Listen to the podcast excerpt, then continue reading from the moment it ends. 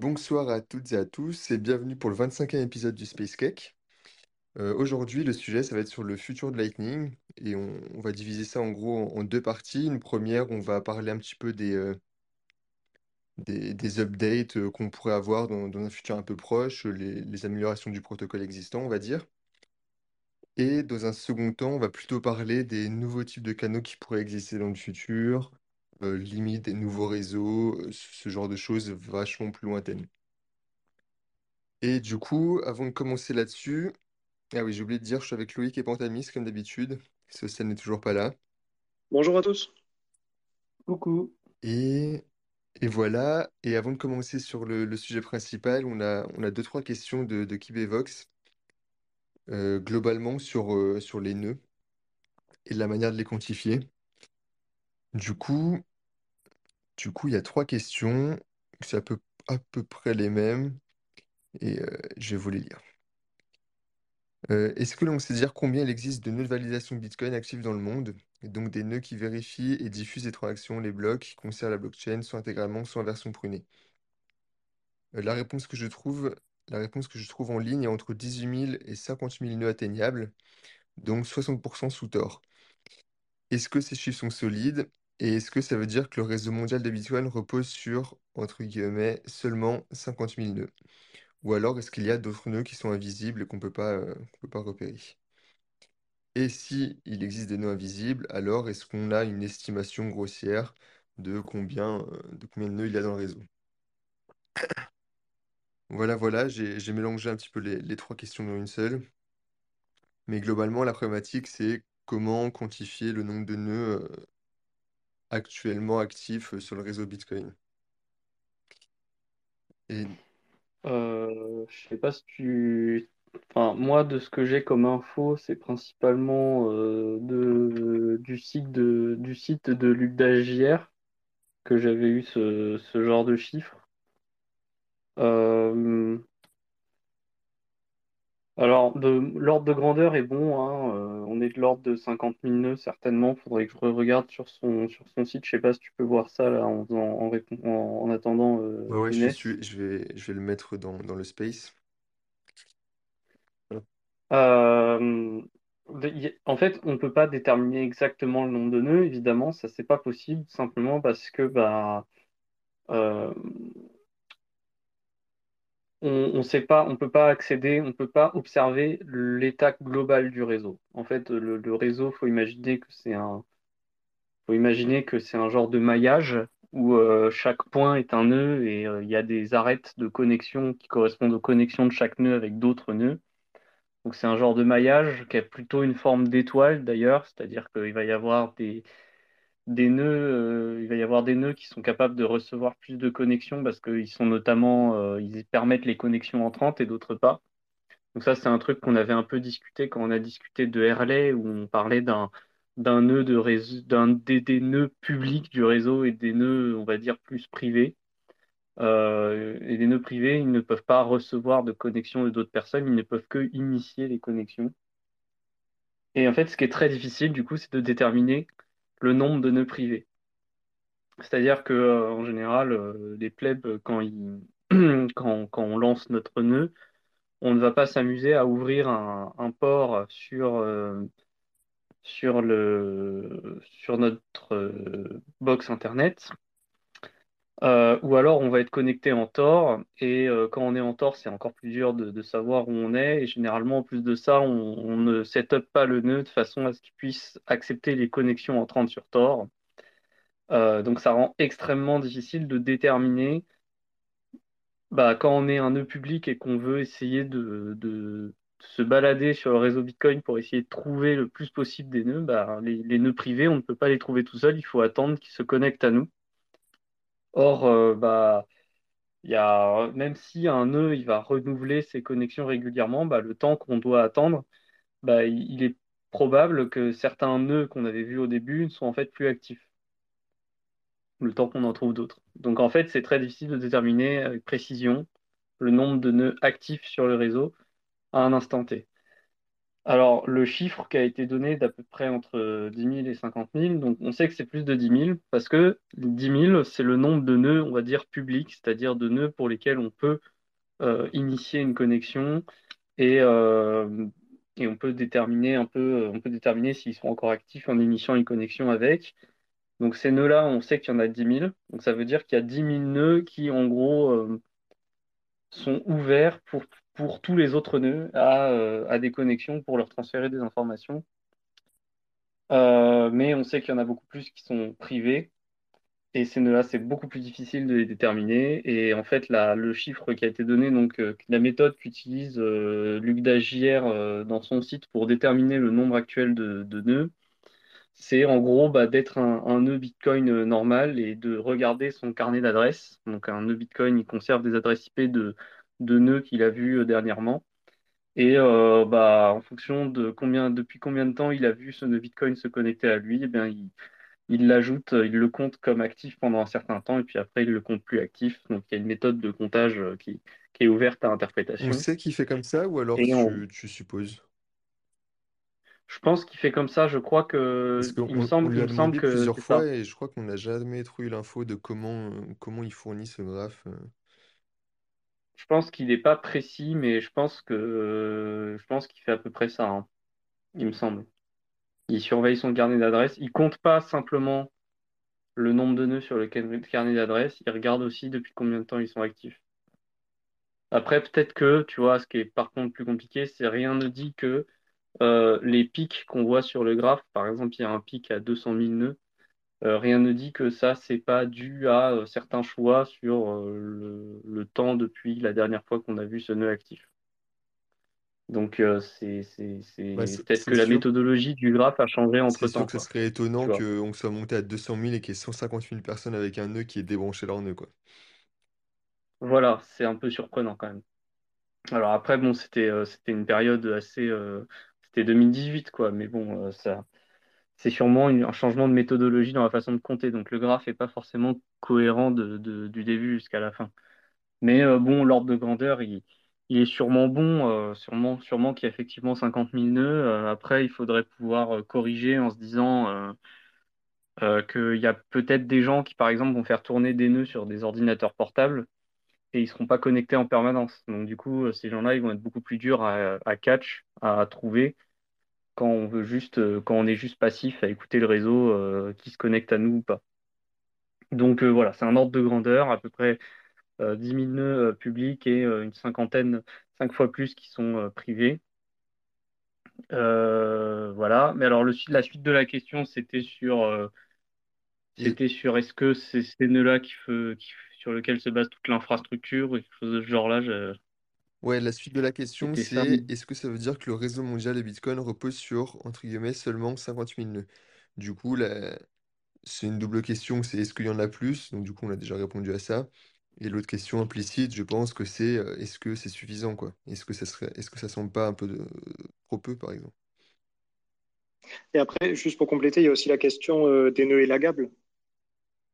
Ouais, alors ça, on- ça par contre, on n'a pas de chiffres sur les nœuds élagables, je crois. Je, je suis pas parce que un, un nœud élagable, il peut envoyer un message pour dire qu'il est, il peut, il peut signaler qu'il est élagué, mais euh, mais je crois pas que ce soit, on n'a pas de, je connais pas de truc où on a un comptage de ces de ces nœuds en fonction de, de ça. Mais ils sont comptés dans les Euh, autres nœuds.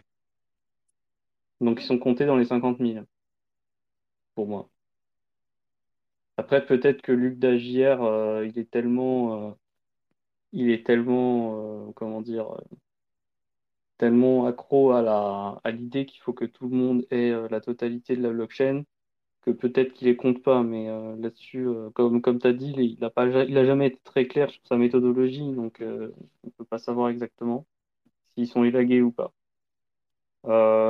En tout cas, bon, oui, d'une certaine façon, on peut se dire que le réseau, bah, le réseau est constitué de ces 50 000 le- nœuds. Euh, mais euh, bon, c'est, c'est, faut, quand même voir la, le fait que c'est extrêmement résilient d'avoir 50 000 nœuds. Enfin, c'est, vraiment très, très résilient. Et puis surtout, c'est très facile d'en, faire des nouveaux. Donc, euh, c'est, vrai, je pense, mais est-ce que, est-ce que ça veut vraiment dire que si on détruisait ces 50 000 nœuds, euh, d'une manière ou d'une autre, le réseau tomberait? Je suis pas sûr non plus, quoi. Faut faire attention à la formulation. Mais euh, ouais, on peut, peut dire que le réseau est constitué de ces 50 000 nœuds-là. Mais bon, 50 000, ça me paraît peu quand même. C'est pour ça que je suis surpris. Je pense je suis pas. je- C'est pour ça qu'il doit y avoir un truc dans les ordres de grandeur qui nous échappe. Mais 50 000, ça paraît peu. Ça voudrait dire qu'il n'y a que 50 000 personnes qui sont vraiment que des bitcoiners euh, euh, au point de, de faire tourner des nœuds. Enfin bon, après, il y en a toujours hein, qui, qui ne sont dans pas. les euh, 50 000, bah, à un moment, il y a un an, on avait les chiffres pour Umbrel. Umbrel représentait genre euh, 14 000 ou 15 000 de Lightning. Donc ça veut dire autant de Bitcoin. Donc il y a un an, il y avait 15 000, euh, Au il moins. y avait 15 000 Bitcoin Core euh, sur- qui tournaient sur des Umbrel. Ben, même ouais. plus si c'est euh, que Lightning. Parce que j'imagine qu'il y en a plein qui l'utilisent sans utiliser Lightning, non? Ah, c'était pas courant quand même. Non, non, mais à, à- à- à Ah ouais? l'époque où c'était pas forcément en application, il me semble. Quand on avait fait les premiers chiffres, c'était Ok, pas, ok. c'était pas for- encore séparé. Bref, donc euh, voilà. Donc euh, c'est pas euh, c'est pas évident de dire de, de dire que le réseau n'est que n'est constitué que de ça. Je je sais pas, je sais pas. Mais bon, c'est faut, quand même se dire que 50 000 c'est énorme hein, en comparaison à à ce qu'on retrouve plutôt dans les dans le cloud entre guillemets distribué. 50 000 c'est vraiment énorme. Et euh, Voilà. j'entends souvent dire qu'il n'y a que les nœuds listening qui, qui comptent, entre guillemets. Est-ce que, à quel point c'est vrai? C'est il compte plus. euh, Et euh, s'il y en a plus, il y aura effectivement un problème. Pour autant, euh, les nœuds qui ne sont pas listening ont quand même un rôle à jouer dans la propagation des transactions dans le réseau. Euh, parce que, euh, en gros, euh, dans les, les, les nœuds privés euh, qui n'écoutent pas, qui sont juste, qui, qui sont pas listening, ils vont avoir 8 connexions pour diffuser les transactions et 10 pour diffuser les blocs. C'est c'est deux Et c'est eux blocs, qui vont les initier. C'est deux pour les blocs, non? Ouais, c'est deux, mais blocs uniquement, ce qui fait 10 au Oui. total, parce que les 8 autres sont Oui, mais utilisés quand même. t'as t'as dit 10 pour les blocs et 8 pour les transactions. Ah oui, bah c'est ça, c'est deux pour les blocs uniquement, mais du coup 10 pour les blocs quand on inclut les 8 qui font, euh, qui font tout. Ah 8 oui, ok, 2. c'est juste qu'il y en a, c'est Enfin juste bon, qu'il y en voilà, a deux qui font que les blocs et ceux des transactions font aussi les c'est blocs. ça. Ok, d'accord. Ok, Ouais. ok. Et ces connexions supplémentaires, elles ont été ajoutées pour éviter des attaques Eclipse, en fait. Euh, pour éviter que tu sois pas, que, que quelqu'un, euh, euh, en regardant la propagation des transactions dans le réseau, sache avec qui t'es connecté et essaie de te déconnecter de tous ces nœuds-là et ensuite de, de te forcer à te connecter que à des, que à des nœuds de l'attaquant. Mais en fait, il ne voit pas que tu avais aussi euh, deux autres connexions avec des, des gens, mais uniquement pour les blocs. Et du coup, il n'a pas pu les, il a pas pu jouer sur les timings de propagation de transactions pour le savoir. Enfin bon, bref, c'était une attaque est-ce qu'il y euh. a un, genre, je sais pas comment dire, mais un risque de split euh, de la bonne chaîne entre les nœuds listening et les nœuds pas listening? Vu que le... Non, parce que en- non, les nœuds listening, ils- normalement, ils... enfin, les nœuds qui ne sont pas listening, ils ne sont connectés qu'à des nœuds listening, Ah ouais, normalement. Ouais. ok. Donc, il peut pas y avoir de split. euh, Il peut y avoir des- du split entre les nœuds listening, entre guillemets, mais, mais c'est pas spécifiquement entre les nœuds privés et listening qu'il y aurait un split. Et, du coup, au final, on est carrément dépendant du nombre de nœuds listening. Donc en fait, il vaut mieux avoir plus de nœuds listening que plus de nœuds tout court. Bah, c'est mieux pour le réseau, ouais. Parce que les nœuds listening sont des nœuds qui peuvent servir les autres nœuds. En tout cas, qui peuvent les servir sans devoir être initiateurs. Alors que dans les cas des nœuds, les nœuds privés, eux, ils servent aussi. Tu vois, quand je t'ai parlé de split de nœuds listening, si tu es connecté à deux nœuds listening et que ces deux nœuds, ils sont en train de split, ils ont, ils ont pas le même réseau, bah toi, en tant que nœud privé, tu peux recréer la connexion. C'est pour ça que je te dis qu'un nœud privé est pas complètement inutile d'un point de vue propagation des transactions dans le réseau. Mais en revanche, il faut quand même qu'il y ait des nœuds listening parce que les nœuds privés ne peuvent que se connecter avec des nœuds listening. Ils peuvent pas se connecter avec des nœuds qui n'autorisent pas des connexions entrantes, évidemment. Donc les nœuds non listening ne peuvent pas se connecter entre eux. Par contre, les nœuds listening, ils servent quand même aussi les, les, les nœuds, euh, enfin les nœuds non listening servent aussi les, les nœuds listening. Donc euh, c'est là que je veux dire qu'il y a, c'est là que je veux dire que les nœuds listening, ils sont, ils sont importants, il faut qu'il y en ait. Euh, et ils comptent plus parce qu'ils vont avoir plus de connexions, donc ils vont permettre la diffusion plus rapide des transactions. Et c'est comme ça, c'est sur ce principe-là que se base Airlay pour reproduire un peu le système de dents de lion. Euh, donc le système de transactions euh, un petit peu, un petit peu confidentiel, puis qui explose d'un seul coup dans le réseau de façon à pas pouvoir savoir qui l'a, qui l'a broadcasté initialement. Mais s'il n'y a pas beaucoup de nœuds listening, c'est pas grave, entre guillemets, quoi. Parce que les nœuds listening peuvent difficilement être en inconsistance entre eux, parce qu'il y a justement plein de nœuds privés pour rétablir la consistance si jamais il y a un problème. Et, et après, les nœuds, les nœuds non listening, putain, j'a- j'arrête pas de confondre. Eux, euh, ils écoutent les nœuds listening, donc c'est, donc ça va. est-ce qu'on Enfin peut bon, être, bref. est-ce qu'on peut être listening Tor only? Ok. Oui, moi, c'est le cas, par exemple. Je suis listening et Tor only. Parce que j'ai j'ai- j'ai l'impression Euh, que souvent, et je pensais ça aussi au, au début, euh, je pense que sou- souvent les gens euh, pensent qu'on peut être listening quand on est, quand on est, quand on ouvre notre port, etc. Tu vois, uniquement IPv4 ou oui, IPv6. Et en, oui, en oui. fait, Mais euh, on oui, peut pas être du tout. listening Ok. avec Tor. Mm. Euh, c'est pour ça, c'est des... et- mais en fait, les paramètres sont un peu euh, bizarres. C'est pour ça que je dis que c'est rarement le cas en général. Euh, parce qu'en fait, faut, faut mettre un truc genre listen, listen oignon en particulier dans, dans le fichier de conf. Euh, parce que listen tout court, ça va pas marcher. Et il faut, faut setup après les trucs Tor dessus. Je me rappelais que c'est des paramètres qui sont un peu, euh, un peu bizarres à setup, quoi. C'est pas, pas aussi clair, c'est pas très très clair, quoi. Donc, euh, du Et coup, on bah. n'est on n'est pas listening, on pas listening par défaut, juste pour une question de bande passante? Je pense, ouais. Oui, Par défaut, t'es pas Ok. Et du coup, dès que, euh, dès que tu as suffisamment de bandes passantes, il faut, abs- il faut, c'est très recommandé d'être listening sur Tor, quoi. Bah, si tu veux servir le réseau, ouais. Du coup, comme ça, il y a plus de, de nœuds listening sur Tor. Et puis, euh, bah, Tor, après, il peut euh, servir à, à réduire les inconsistances entre des- les éventuelles inconsistances entre les nœuds listening qui sont clear net, quoi. Donc, euh, puisque du coup, eux vont, vont être connectés à quelques nœuds Tor aussi, quoi. Bon bah, pour tous ceux qui nous écoutent et qui ont un nœud Bitcoin, pensez à activer l'option pour euh, écouter, euh, écouter sur Tor.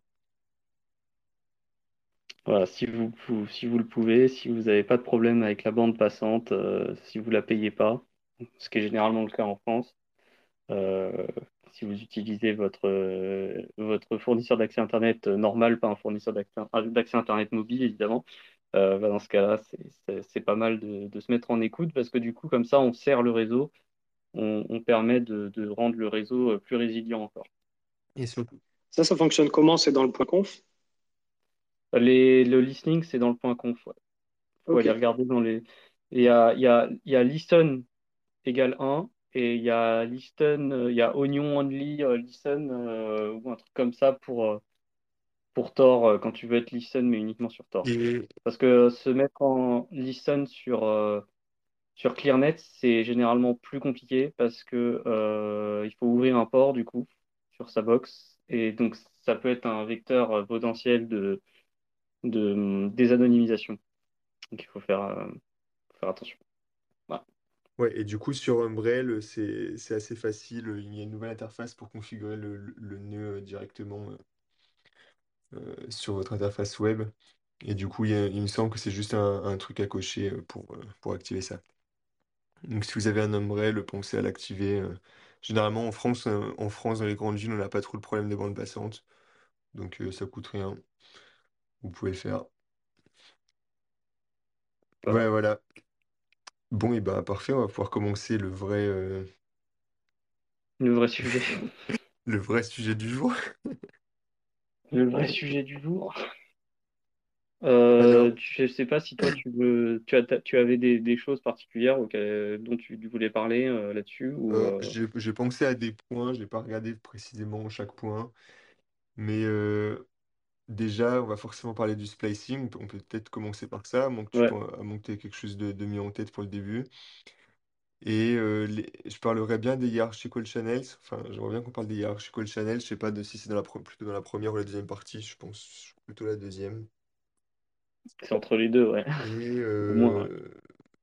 et quoi, on pourra rementionner les, les, cha- enfin, les channels et tout. Même, Et puis les lighting un peu. voilà, voilà, voilà. Donc on peut commencer par le splicing, je pense. Ok. Tu veux, tu veux, tu veux en parler ou j'en parle du coup? Et ben techniquement, j'ai pas de grand, grande idée comment ça fonctionne le splicing, mais pour faire une, une définition rapide, c'est euh, le fait d'agrandir ou de réduire euh, la taille du, du channel Lightning. Donc euh, aujourd'hui, quand on ouvre un channel Lightning, on envoie des fonds dans un multisig. Et après, si on veut agrandir ou réduire le channel, bah, tout simplement, c'est pas possible. On doit le, le fermer et en rouvrir un autre. Et du coup, c'est c'est pas forcément pratique pour plein de, plein de raisons qui, qui semblent assez évidentes, notamment les frais. Parce que du coup, fermer rouvrir, ça fait deux transactions, alors que juste rajouter des fonds, ça, ça en fait une seule. Donc du coup, ça fait moins de frais. Et à un moment, on va avoir des problèmes au niveau des frais.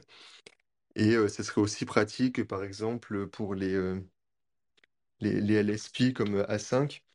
Euh, sur, euh, sur le wallet Phoenix, à chaque fois que vous prenez un, un paiement entrant, que vous n'avez pas assez de liquidité, ben, il vous ouvre un nouveau, un nouveau canal. Et donc, du coup, avec du splicing, au lieu d'avoir euh, 15 canaux, 20 canaux et, et autant du TXO, euh, enfin, autant du TXO pour votre, euh, pour votre, pour vos canaux, et ben, ils, pourra, ils pourront tout simplement changer euh, la taille euh, d'un seul canal. Et, et pour, et pour eux, c'est plus simple à gérer. Pour nous, euh, sais pas à quel point c'est, enfin, je sais pas si ça nous change grand-chose, mais c'est déjà une amélioration, quoi.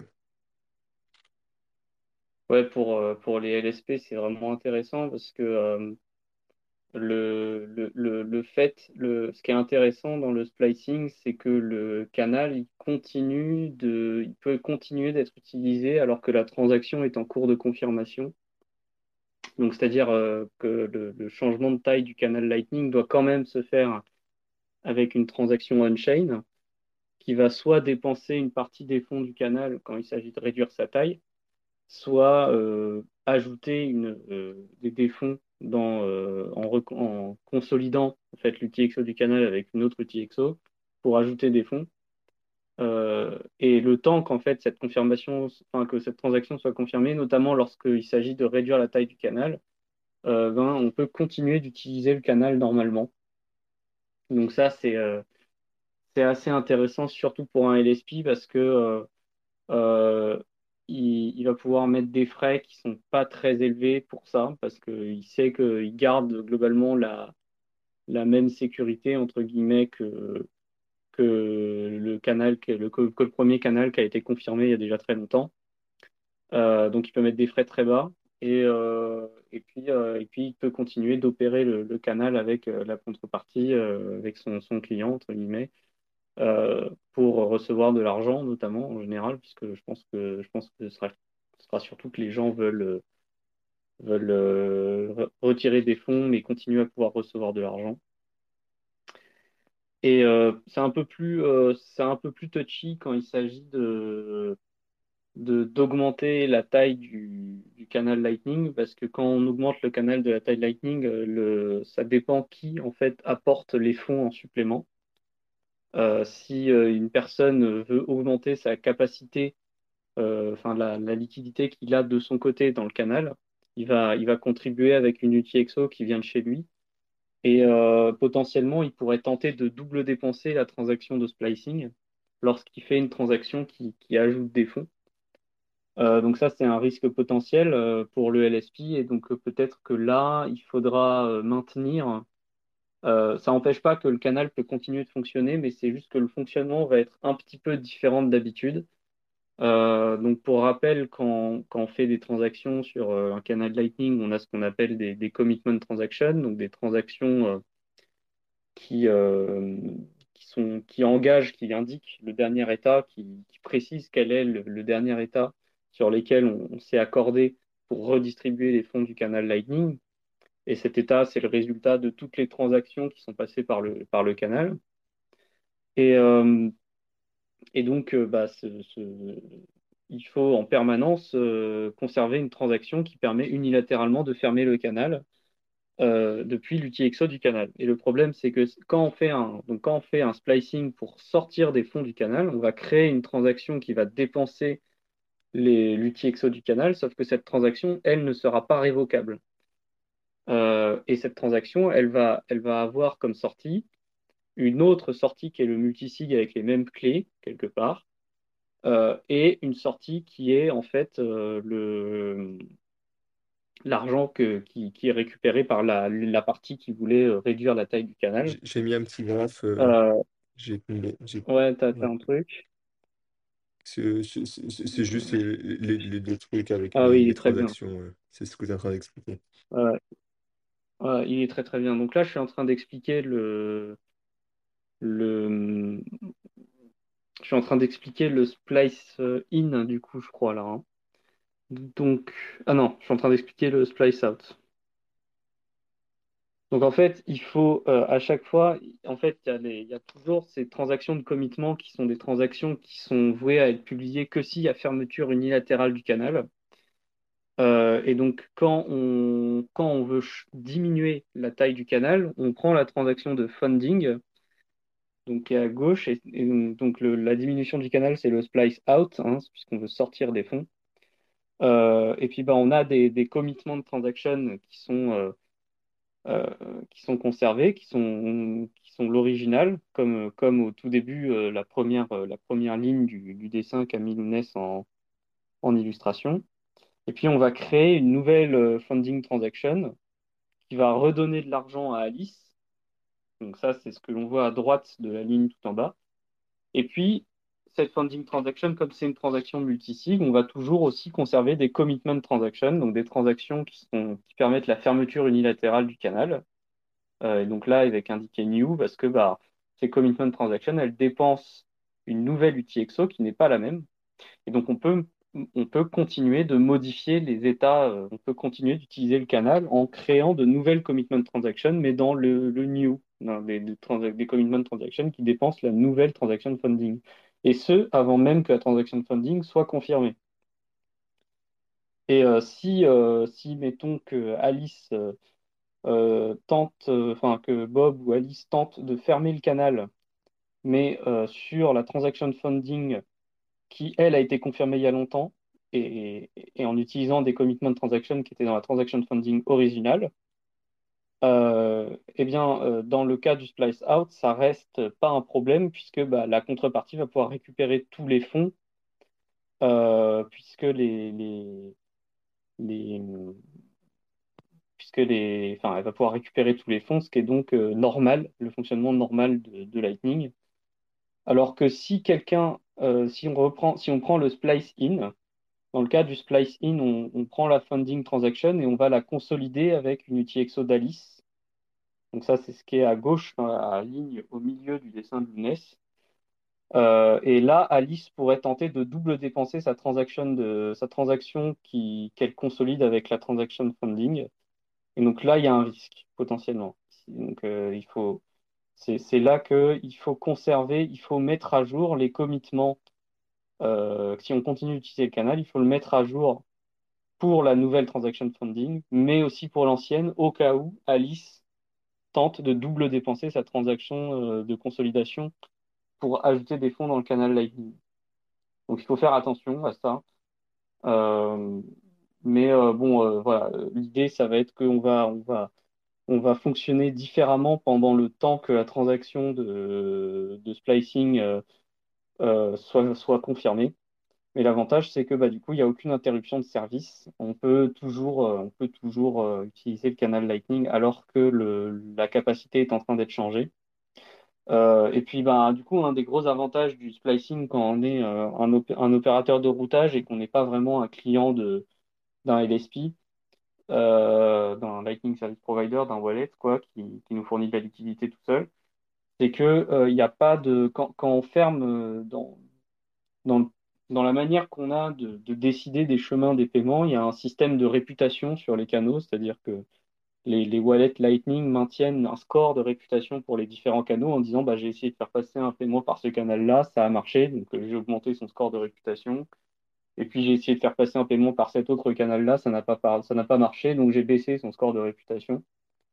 Et euh, donc un truc notamment, c'est que bah, il peut se faire qu'on avait un canal assez vieux avec une très bonne réputation et puis on veut en changer sa capacité. Et le problème, c'est qu'on est bloqué parce que si on, si on ferme le canal et qu'on en ouvre un nouveau avec une capacité différente, euh, bon, bah, au-delà de, des frais de transaction qu'on paye, il y a aussi la perte de réputation qu'on avait avec ce canal auprès des différents euh, nœuds Lightning euh, qui existent dans le réseau. Et donc, euh, bah, ça peut être intéressant d'avoir un, splicing justement pour pouvoir euh, conserver la réputation du canal. Euh, ce qui est, parce que bah, du coup, ce sera, ce sera, on va dire, très facile d'identifier que c'est exactement le même canal. Et je pense que dans le, je sais pas après au niveau du, de l'identification sur le réseau de Gossip, je sais pas exactement comment ça va se passer, mais je pense que du coup, on va pouvoir transférer la réputation des, canaux, euh, des canaux dont on change la capacité. Donc ça, c'est intéressant euh, quand on est opérateur de routage parce que euh, bah, la perte de répu... enfin, quand on est opérateur de routage, concrètement, son fric, on se le fait sur la réputation. Hein. Il faut, avoir une bonne réputation pour que des gens veulent se connecter à notre nœud, que les gens veulent utiliser notre nœud pour faire leur chemin de paiement. Euh, c'est pas qu'une question de, mettre les bons frais, c'est aussi une question de réputation. Et, euh, donc, bah, si on peut éviter de fermer ces canaux à tout bout de champ, bah, bah, ça aide, quoi. Donc, ça peut être ça aussi l'utilité du splicing. Donc, euh, et euh, voilà. Et ce qui fait qu'en fait, un, un, splicing, on peut continuer d'utiliser un canal Lightning alors qu'on est en train de changer sa capacité et que euh, la nouvelle transaction n'est pas confirmée. C'est toujours la même raison qui fait qu'on utilise des canaux Lightning. C'est que comme pour, on peut pas facilement double dépenser des transactions dans des canaux Lightning parce que les transactions, les seules doubles dépenses qu'on peut faire, ce sont les doubles dépenses que notre contrepartie a signées. Donc la seule chose qu'on peut faire, c'est euh, remontrer des transactions du passé. Et donc c'est pour ça que le, le, splice in est le plus risqué parce que Alice, dans le cas du splice in, peut double dépenser sa transaction parce que trans parce qu'il y a une parce qu'elle va quand elle va rajouter de l'argent dans, le canal, elle va utiliser une UTXO dont elle seule a le contrôle donc elle peut la double dépenser. Mais sinon, euh, bah, dans un canal Lightning, on ne peut pas double dépenser les fonds d'un canal Lightning, et heureusement, hein, parce que sinon, bah, on n'utiliserait pas Lightning, et c'est ce qui fait qu'on n'attend pas de confirmation. Euh, c'est que bah, justement, on a besoin de la signature de la contrepartie, donc on n'a pas de possibilité de double dépense. Et le splicing, en fait, joue sur ça. C'est vraiment de dire, bah, en, en, faisant ça, OK, on, on économise des frais de transaction, mais on peut aussi maintenir le, le, canal parce que euh, bah, personne ne peut double dépenser cette transaction facilement quoi, de, de splicing. Donc c'est ça qui est intéressant aussi. Euh... C'est une certaine élégance du truc. Quoi. Un, ouais. peu à, un peu à ce propos, dans le, dans le mail de Bastien du, du 31 mars, à la toute fin, il dit euh, qu'ils ont découvert que, que ça allait être sûrement tricky d'implémenter du zéro conf splicing. Euh, du splice in Splicing. Pas for in, in, out. C'est pas spécifié, juste zéro conf. Il, okay. dit, il, dit, que ça peut être tricky bah, et qu'il faut faire attention dans les, euh, aux scénarios dans lesquels le pire force close en utilisant un commitment inactif qui, euh, qui oui. finit par double, par, euh, double spend, ce qu'on pense être le seul commitment actif, mais qui n'est pas confirmé. Je peux te le lire en anglais si c'est plus clair, oui. si c'est plus clair, mais. Et, euh, et, en gros, il dit qu'il il faut qu'ils en discutent et qu'ils qu voient euh, comment réduire le risque d'introduire des vulnérabilités euh, là-dedans. Ouais, oui, oui, bah, c'est pas évident euh, parce que justement, euh, tu dois quand même, euh, notamment dans le cas du splice in, quand tu rajoutes des fonds dans un canal, il faut vraiment faire attention aux doubles dépenses et aux, éventuelles force close qui peuvent se produire. Et, et voilà, donc c'est pas évident, effectivement. Après, c'est pas impossible à gérer, mais euh, ça peut impliquer des, communications assez lourdes entre les pairs le temps que la transaction se confirme. Ça reste quand même euh, un peu touchy. Quoi. Mais bon, ça, ça va prendre son temps, c'est en réflexion. Je crois que Eclair, euh, j'ai vu ça dans le hot take aujourd'hui, Eclair a une PR, une pull request euh, pour, euh, je sais pas si ça a été merge pour justement le splicing, mais euh, ils en bah, parlaient ça a été dans, dans la merge, euh, ça a été merge en fin janvier.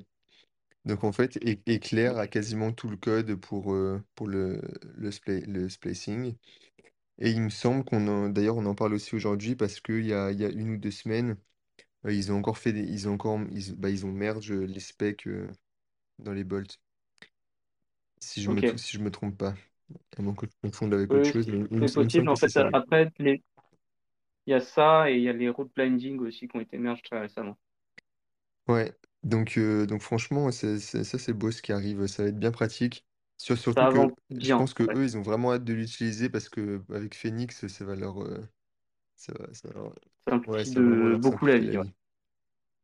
Mais euh, donc je- j'ai l'impression que c'est presque prêt, euh, c'est presque prêt de leur côté. Et puis en plus, euh, eux, ils n'ont pas trop de soucis à se faire. euh, Ils n'ont pas trop de soucis à se faire euh, pour ça parce que du coup, euh, Phoenix, c'est un nœud éclair, euh, le nœud A5, c'est un nœud éclair. Donc du coup, en fait, euh, la communication entre les deux pour faire le, le splicing, elle, elle sera simple au début. Ils n'ont pas besoin d'attendre que les autres l'implémentent pour pouvoir l'utiliser dans leur solution. C'est surtout que c'est là que c'est le plus pertinent. Donc, c'est, donc pour eux, c'est vraiment, euh, enfin, c'est vraiment un investissement qui paye, quoi. Ouais, carrément. Ouais. Ils vont, ils vont, ils vont pouvoir vraiment réduire leurs coûts. Et, euh, et puis, bon, bah, c'est beaucoup plus facile. Enfin, tu vois, tu auras moins de surprises sur les frais. Quand tu veux euh, onboard des gens, tu auras moins de gens qui vont te dire, eh, mais pourquoi d'un seul coup j'ai payé des gros frais? euh, Ce sera moins courant parce qu'ils pourront plus facilement euh, gérer les capacités de, de tous leurs canaux avec les, les- leurs nœuds, quoi. Donc, c'est, c'est quand même assez pratique. Ouais. Ouais. Quelqu'un a une question sur le, le splicing? N'hésitez pas. Et euh, tu, tu voudrais rajouter quelque chose là-dessus, Panta, euh, niveau technique, comment ça fonctionne, tout ça, ou, ou ça te paraît OK? Bah, pour l'instant, il faudrait que je regarde les specs. Donc, pour l'instant, je peux pas en dire plus. euh, mais de toute façon, on en reparlera lorsque ce sera utilisé en prod, euh, si on, si on commence à voir des, des choses. Carrément, on pourra faire un petit épisode d'update, euh, bah justement quand, quand A5 sortira vraiment le truc et annoncera l'utiliser pour, euh, pour Phoenix, ce sera, ce sera l'occasion. Ouais. Et du coup, euh, avant de passer à la suite, il y a, il y a FX qui nous dit qu'il pense que Luc veut pas trop parler de sa, de sa méthodologie parce qu'il a un DNS seed et qu'il compte les pings sur son nœud. Des NS quoi? Il a, il, c'est- il maintient un, un serveur DNS de seed. Ah, Et donc du ah coup, oui, euh, d'accord. FX pense qu'il compte, il compte les pings sur son nœud. euh, euh, comme ça, quoi. Et du coup, c'est D'accord. pour ça que ça, ça serait pour ça que Luc veut pas trop en parler, parce que c'est un bon point de centralisation. euh, Enfin, c'est c'est un peu touchy, Ouais, quoi. c'est pas faux. Ouais, c'est pas c'est pas faux, c'est pas impossible. Voilà, Ouais, voilà, c'était la petite c'est parenthèse. pas impossible. C'est, ouais, effectivement, c'est une réflexion qui est tout à fait juste. C'est possible que ce soit ça et que du coup, il ne veuille pas en parler plus. Mais ok, ouais, bonne remarque. Euh, la suite, c'est euh, le route blinding, je Ouais, pense. Ça me on, on paraît peut, euh, on peut parler du rule blinding, ouais. qu'on en avait déjà vite fait parler Il me semble qu'on en a parlé dans euh, un, lorsqu'on peut-être dans un question-réponse, enfin, un sujet libre, non? Et on en avait un peu, on en avait un peu parlé aussi dans les, les, les nouvelles façons de router. Quand on avait fait notre euh, Space Cake sur le routage, on avait un petit peu parlé de, de, de ça aussi, je crois. Ouais, ouais. Euh, mais donc aujourd'hui, actuellement, on n'utilise pas, euh, on n'utilise pas les, on n'utilise pas le route blinding, mais ça, les spécifications ont été merge très Ouais, ben voilà, récemment. mais c'est avec ça que j'ai Euh, confondu. C'est pas le, le, le splicing qui a été merge, c'est le rule blinding. Ouais, donc les, les, le route blinding, ça a été a deux, trois semaines, je crois. Euh, donc pareil, gros boulot de, de Bastien euh, de la 5 euh, pour, pour pousser cette, cette innovation-là dans les, dans les specs. Donc actuellement, quand on fait du routage, c'est toujours l'envoyeur qui définit le chemin que va, va, que va suivre le paiement dans le réseau Lightning. Et ça, et évidemment, le problème, c'est que du coup, le receveur doit lui indiquer la destination de la route que va créer l'envoyeur. Donc, en fait, le destinataire se doxe, il doxe son nœud auprès de l'envoyeur pour que l'envoyeur puisse bah, trouver un chemin vers, son, vers le nœud du receveur et pouvoir payer.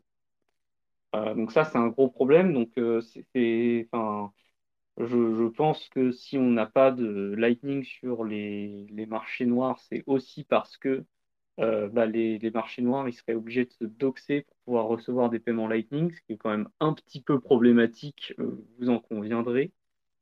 Euh, donc, le route blinding, ça répond à cette problématique-là. C'est comment on peut faire pour que le receveur puisse lui aussi choisir une partie de la route que va utiliser le paiement pour pouvoir se masquer auprès du receveur, de celui qui envoie. Euh, donc en fait, c'est très inspiré de ce qu'on pourrait appeler le rendez-vous routing ou des choses de ce type-là. C'est très inspiré de, comment ça se passe quand vous vous connectez à un service caché sur, euh, sur Tor.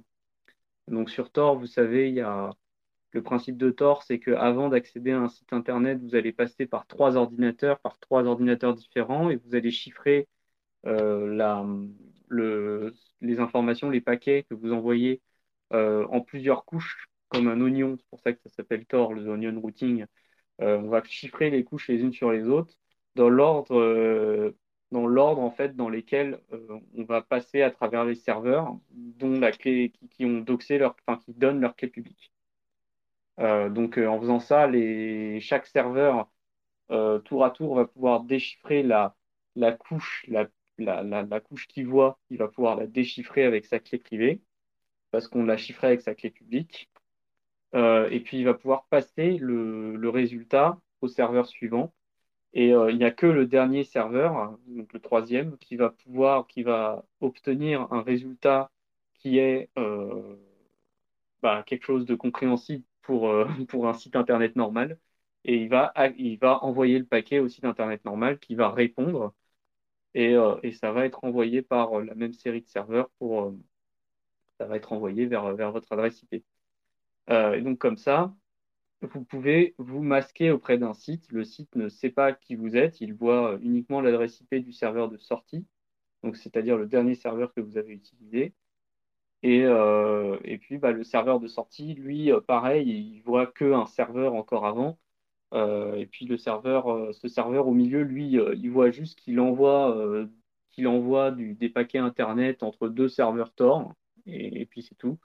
Et puis voilà, donc il faut une collaboration des différents serveurs Tor pour pouvoir retrouver le trafic, la route que vous avez utilisée. Donc l'idée, c'est que en fait, on force cryptographiquement les choses de façon, enfin, l'envoyeur, celui qui veut contacter un site internet, il force les choses avec de la cryptographie il force le, paquet à suivre un certain chemin. Et c'est ce qui fait qu'il euh, peut s'anonymiser. Et euh, le problème, c'est que euh, en, faisant ça, bah, vous accédez à un site, mais le site, lui, il a une IP publique. Et donc, évidemment, si, on parle d'un marché noir, le marché noir, il ne va, pas, avoir une IP publique, parce que s'il a une IP publique, bah, globalement, c'est très facile de retrouver où il est, d'essayer de, récupérer des informations sur ce qu'il a fait, etc. donc, euh, un site qui veut se cacher, il va faire un service caché. Donc, ça, c'est toutes les adresses en point oignon que vous avez sur vos nœuds Lightning, sur les nœuds Bitcoin et tout ça.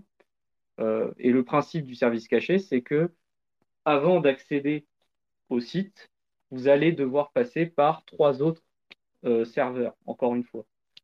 Et, en fait, le route blinding, c'est exactement la même chose du point de vue du routage Lightning. C'est que le receveur d'un paiement va forcer votre paiement à passer par euh, d'autres nœuds Lightning que lui aura choisi, mais pas vous. Euh, donc en fait, ce qu'il va faire, c'est qu'il va vous donner un point de rendez-vous. Il va vous dire, quand, dans, son invoice, il va vous dire, bah voilà, euh, il faut que tu payes cette somme à ce nœud. Et en plus de, la somme et du, paiement, tu ajoutes un message qui est celui-là. Et c'est un message qui est évidemment chiffré. Et quand le paiement va arriver au nœud de rendez-vous, le, nœud vous a donné en rendez-vous celui qui doit recevoir l'argent, euh, eh bien euh, le nœud de rendez-vous, il va voir le message que vous avez ajouté et il va se dire ah bah tiens ça je peux le déchiffrer. Et il va le déchiffrer et il va trouver une suite d'instructions qui lui dit bah le paiement que tu viens de recevoir, si tu veux trouver la préimage du paiement pour euh, recevoir tes petits frais, eh bien il faut que tu le routes à tel autre nœud en lui rajoutant tel message chiffré. Et donc euh, là, en fait, du coup, il transfère le, non pas le paquet, cette fois-ci, de, pas le paquet Internet, mais le, paiement, il transfère ce paiement, il ouvre un HTLC vers un autre nœud en suivant ses instructions. Évidemment, c'est bien fait, il avait déjà un canal d'ouvert avec ce nœud. Hein, le, le receveur, il a connaissance de l'état du réseau Lightning, donc il peut faire ça, il peut décider d'un chemin qui existe vraiment. Et, euh, et donc, du coup, bah, cet autre nœud, il va faire la même chose. Il va regarder, il va recevoir le HTLC, il va dire Ah, bah tiens, euh, c'est un paiement, euh, c'est un paiement en route blinding. Bon, bah, il faut que je déchiffre le message. Il déchiffre le message, il voit, il voit quelle est l'instruction qui suit, et donc il va transférer le paiement au nœud suivant, etc. Et puis à un moment, le paiement, il va arriver au receveur, et le receveur, il va pouvoir donner la préimage, et on va pouvoir settle, on va pouvoir régler, euh, complètement finaliser le paiement euh, et fermer la route. Enfin, et faire, euh, voilà, et arrêter le, faire, retirer tous les HTLC. Donc l'avantage, c'est que l'envoyeur, là, lui, ce qu'il sait, c'est uniquement un point de rendez-vous avec un payload, c'est-à-dire avec un, une charge chiffrée dont il sait que ça va permettre de réaliser le paiement pour telle somme. Euh, donc, au mieux, ce qu'il peut essayer de faire pour essayer de retrouver la personne euh, qui a été payée, le nœud qui a été payé, il peut essayer de renvoyer un paiement avec le même, la même charge chiffrée pour voir, pour voir si ça repasse et essayer de regarder avec des timings quel pourrait être le nœud concerné. Mais c'est quand même très très difficile, ça peut, lui faire perdre pas mal d'argent aussi, et puis tout simplement le nœud de réception, euh, lui, il peut ne plus, euh, ne plus laisser le paiement passer, ne plus donner la préimage, puisque de toute façon, la, préimage, elle est, euh, elle est déjà connue par, par les différents nœuds intermédiaires, puisqu'on ne peut que refaire exactement le même paiement avec la même préimage. Et, et donc, du coup, bah, ça, ça fait que le nœud de réception, il peut se cacher derrière des canaux privés, et en plus de ça, il n'a pas à dire à son, il n'a il a, il a rien, il a pas d'informations à donner sur ces canaux privés. C'est-à-dire que euh, si, euh, si vous avez un canal privé avec un nœud et que vous utilisez route blinding, euh, la seule personne qui sait que vous devez que vous devez passer par un canal privé, c'est littéralement la contrepartie avec qui vous avez un canal privé. Donc ça, c'est très intéressant quand un receveur d'argent via Lightning veut éviter d'être doxé par les personnes qui lui envoient de l'argent. Euh, donc ça, évidemment, c'est pas rien, surtout pour bah, pour pour le marché noir forcément, parce que bah le marché noir, euh, évidemment que euh, les Feds, ils vont essayer de payer des, des, gens sur le marché noir pour, pouvoir tracer leurs paiements. Donc là, évidemment, bah, c'est plus compliqué quand on utilise le route blinding. Bon, et puis évidemment, bah, encore une fois, c'est très pratique quand on combine ça avec un, avec un LSP parce que le LSP, lui, peut euh, mettre le, peut tolérer, peut supporter le, le, route blinding pour anonymiser ses, euh, ses, clients. Ça le protège lui aussi un peu de la, réglementation, parce que comme ça, il peut se dédouaner et dire que lui, euh, il sait rien de ce qui se passe sur les paiements. il voit des paiements passer, mais il sait même pas d'où ils viennent et tout ça. donc, c'est, voilà, ça donne plus de résistance à la censure et plus de privacy. Donc, c'est une très grosse innovation. Enfin, parce qu'il faut, quand même se rappeler que Lightning, hein, c'est pas euh, l'idée de Lightning, c'est pas du tout d'être privé au départ. Hein. L'idée de Lightning, c'est d'être euh, plus scalable en termes de, en termes de paiement, et ça fait très bien ce boulot-là. Et effectivement, un petit bonus, c'est qu'il y a, il y a, une, privacy, une confidentialité qui est d'un genre un peu différent de celle qu'on a euh, en faisant des, des coinjoins, des choses comme ça. mais mais c'est pas c'est pas c'est pas le, Enfin, c'est pas la panacée, quoi. C'est pas une vraie privacy. En l'occurrence, lorsqu'on doit recevoir de l'argent, bah, on n'est pas du tout privé sur Lightning. Et euh, on, a, on est privé que dans l'argent qu'on envoie. C'est pratique pour dépenser son argent, mais c'est pas pratique pour le recevoir, en fait, en termes de privacy. Donc, ce qui est bien, c'est que route blinding permet de réduire cette asymétrie. Le, route blinding, ça fait que vous allez devoir, par contre, euh, payer des frais en tant que receveur pour qu'un paiement puisse passer avec ce genre de, route que vous avez vous-même créé, parce que simplement, votre contrepartie, elle ne sait pas combien elle doit payer en frais pour pouvoir permettre au paiement de passer. Donc, c'est vous qui devez les payer quand vous recevez l'argent. Donc, ça va créer un nouveau système de frais, entre guillemets, où il y aura des frais pour euh, celui qui envoie pour aller jusqu'au point de rendez-vous, et puis des frais pour aller du point de rendez-vous jusqu'au receveur, qui sont payés par le receveur. Et, euh, et, donc comme ça, euh, comme ça, bah, ça, ça, donne euh, un peu plus de confidentialité au marchand notamment. Donc, c'est quand même, quand même pas rien. Voilà. Je sais pas si tu as autre chose à ajouter. Quelqu'un a quelque chose à ajouter là-dessus. Et ça, c'est pour, pour très bientôt, parce que bah, ça a été merge, voilà, ça a été merge. Donc maintenant, je crois qu'en termes d'implémentation, donc évidemment que Eclair, hein, ça fait déjà quelques temps qu'ils ont, qu'ils ont une implémentation sous le, sous le, sous les, sous le coude. et je crois que Core Lightning va le supporter aussi.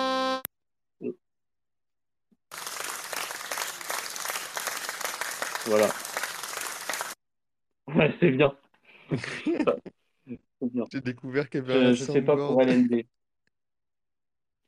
Je sais pas pour LND euh, si- s'ils prévoient de le supporter euh, soon ou pas. Parce que c'est c'est toujours un peu compliqué. LND, ils Non, aiment mais bien faire LND, les ils font choses de les leur trucs de, côté. de euh, leur côté, ils suivent pas les specs, ils font, euh, ils s'en battent un peu les couilles de la- du développement du, du truc, ils lèvent des fonds, ils sont sur, ils sont à fond sur Taro, et puis voilà quoi. Voilà. Et par contre, de l'autre côté, t'as A5 qui fait énormément de boulot pour les specs et qui euh, jamais essayé, Claire Ouais, d'ailleurs. c'est assez, c'est assez impressionnant ce qu'ils font pour les specs d'ailleurs. à 5 Vraiment, c'est C'est français. Et oui, c'est français. C'est pas mal, hein. C'est français. Voilà. Pas mal, Donc non? euh, c'est bien. C'est français. Voilà. Et euh, bon, je sais pas si, si après, s'il y a- je sais pas, c'est c'est vraiment, c'est vraiment très cool comme, comme mise à jour. Euh, après, je, je sais pas ce qu'on pourrait ajouter, mais c'est vraiment très cool parce que bah, clairement, la privacy en, receveur, euh, ça manquait terriblement. Euh, maintenant, euh, Lightning, c'est toujours pas privé. hein. Si vous êtes un, si vous êtes nœud de routage, vous êtes doxé, complètement doxé. Et pas qu'un peu, parce qu'on sait, on sait à peu près combien vous avez. Donc, toujours pareil, hein, imaginez pas que Lightning, d'un seul coup, ça devient une, une bonne solution pour anonymiser ses fonds. Si vous voulez anonymiser vos fonds, vous utilisez Whirlpool et, euh, c'est tout.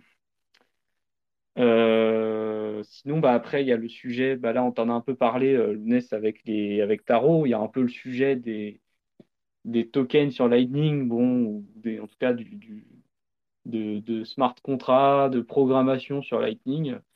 Euh, donc récemment, euh, RGB a, entre guillemets, finalisé ses spécifications pour, pour tout ce qui est on-chain, pour que tout ce qui est Lightning, c'est encore un petit peu euh, rudimentaire, mais ça commence. On a, euh, on a eu euh, fait- donc, Federico Tanga qui travaille chez Bitfinex et son équipe, ils ont, ils ont un wallet, un wallet RGB Lightning. Donc on commence à avoir des canaux Lightning qui supportent de, des jetons. Par contre, ces canaux-là euh, imposent de refaire tout un réseau euh, pour euh, transporter la valeur avec ces jetons-là. Euh, donc, euh, c'est pas non plus comme, euh, comme euh, faire un grand DEX, euh, un grand euh, Decentralized Exchange, euh, comme on l'imaginait euh, dans certains trucs d'RGB. Là, c'est pas possible. Bah, C'est ce qu'ils Euh, ont prévu, mais bon, ils ont besoin de temps, quoi. Euh, voilà, on va dire que le- le- la chose est un peu, euh, voilà, comment ils appellent ça? Spectrum. Voilà, Spectrum. On en reparlera quand on fera nos épisodes sur RGB, ce qui arrive bientôt, hein, petit teaser. Euh, mais, euh, mais oui, voilà, donc euh, il y a des, il y a aussi des, des, des canaux Lightning qui sont, qui vont commencer à supporter d'avoir des tokens. Et là, pour l'instant, en tout cas, pour tout ce qui est de, du, du wallet de, de, de, de l'équipe de Federico, de Bitfinex, euh, bon, c'est euh, du RGB, c'est du Lightning normal, mais euh, ils ajoutent des up return en fait dans les, dans les transactions qui dépensent la, l'UTXO du channel. Et ces up return, euh, bah, ils, indiquent euh, globalement euh, euh, comment sont répartis les jetons, euh, les, jetons entre guillemets euh, RGB lorsque le canal est fermé unilatéralement. Voilà, voilà. Euh, et je pense qu'on va pouvoir passer à la partie 2 parce que bah voilà, là on a parlé de, de canaux Lightning euh, normaux euh, qui restent normaux, c'est-à-dire qu'ils utilisent le, même système de Pundrija qu'on a décrit, qu'on utilise aujourd'hui en production. Et pourtant, ils supportent des jetons, mais il va certainement exister des, des canaux Lightning euh, légèrement différents qui supporteront encore mieux les jetons. notamment maintenant que Taproot a été activé et que Music 2 a été merged. Donc Music 2, le BIP pour Music 2, il a été, il merged il y a, il y a quelques semaines aussi. Donc ça y est, on peut enfin faire du multisig qui ressemble à du, la signature simple. On commence enfin à avoir une spécification pour faire ça. Donc maintenant, il euh, faut attendre que euh, l'implémentation prenne, on va dire, euh, soit, soit adoptée par les développeurs. mais aussi, ce qui, pourquoi on parle de Music 2 Parce que c'était l'élément, la brique essentielle pour pouvoir partir sur des canaux Lightning qui sont faits avec des adresses Taproot. Donc des, des canaux Lightning où la, la, l'adresse du canal est juste une clé publique euh, Taproot, euh, tout ce qu'il y a de plus classique, euh, sauf que c'est en fait une, clé qui est obtenue via un MUSIG de deux, des deux clés publiques des deux personnes qui, qui maintiennent le canal. donc, bah, ça c'est déjà un premier, une première chose qu'on peut imaginer, c'est on continue d'utiliser les mêmes canaux Lightning comme d'habitude, sauf que maintenant, l'adresse du canal, c'est plus une adresse euh, Segwit V0, c'est une adresse Segwit V1, donc une adresse en BC1, euh, euh, BC1P du coup, avec une clé publique qui ressemble à une adresse Taproot normale, comme toutes les adresses Taproot, quoi. Donc on saura même pas quand on, quand on est un canal privé, quand c'est un canal privé, on saura même pas que c'est un canal privé en regardant la transaction. Donc ça c'est assez intéressant déjà. Euh, on ne le saura pas tant que, tant que c'est fermé de manière euh, coopérative. Et euh, évidemment, on ne va pas s'arrêter là. C'est-à-dire que, bon, faire des, canaux, si on doit commencer à refaire tout plein de proto, tout plein de spécifications pour, pour faire des canaux avec des adresses Taproot, pourquoi ne pourront-on pas faire un peu plus, changer un peu plus de choses? Euh, donc là, évidemment, on part sur un. On peut, on peut imaginer des variantes, en fait, des, canaux de paiement qui sont utilisés aujourd'hui. Euh, et donc, euh, notamment, moi, une première variante que je pense qui pourrait éventuellement être ce qu'on utilise si on devait aujourd'hui faire des nouveaux canaux Lightning avec Taproot, ce serait ce qu'on appelle les Generalized Lightning Channel, enfin les canaux Lightning généralisé. Euh, bon, je pense qu'un meilleur nom, c'est les canaux unifiés. Où en fait, euh, l'idée, c'est qu'on va, on va changer un peu la, logique de, comment on valide qu'une transaction euh, Lightning, c'est que la transaction de force close est bien la dernière qui a été signée.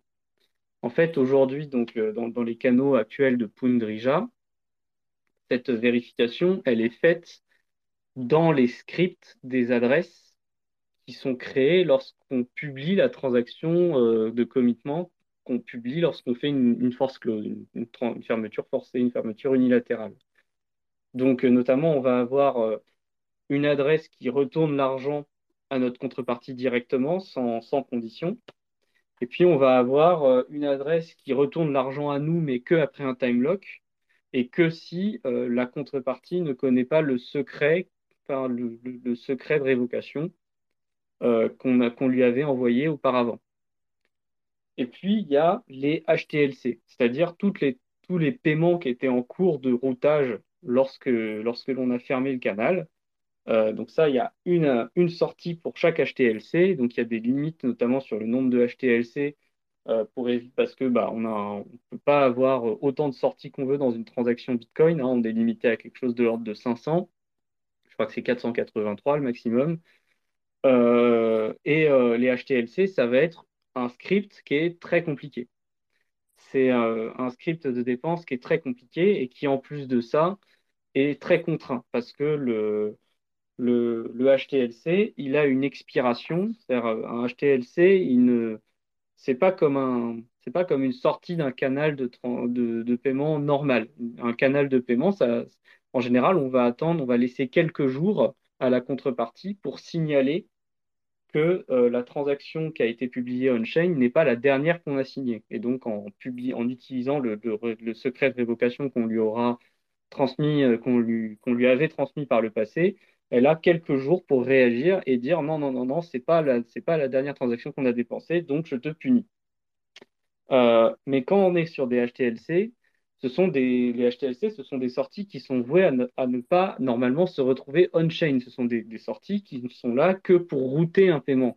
Une fois que le paiement a été routé, le HTLC est retiré euh, de la transaction de commitment. On annule les transactions de commitment qui contiennent les HTLC et on revient sur des transactions de, commitment, des transactions de fermeture de canaux, euh, tout ce qu'il y a de plus classique sans HTLC.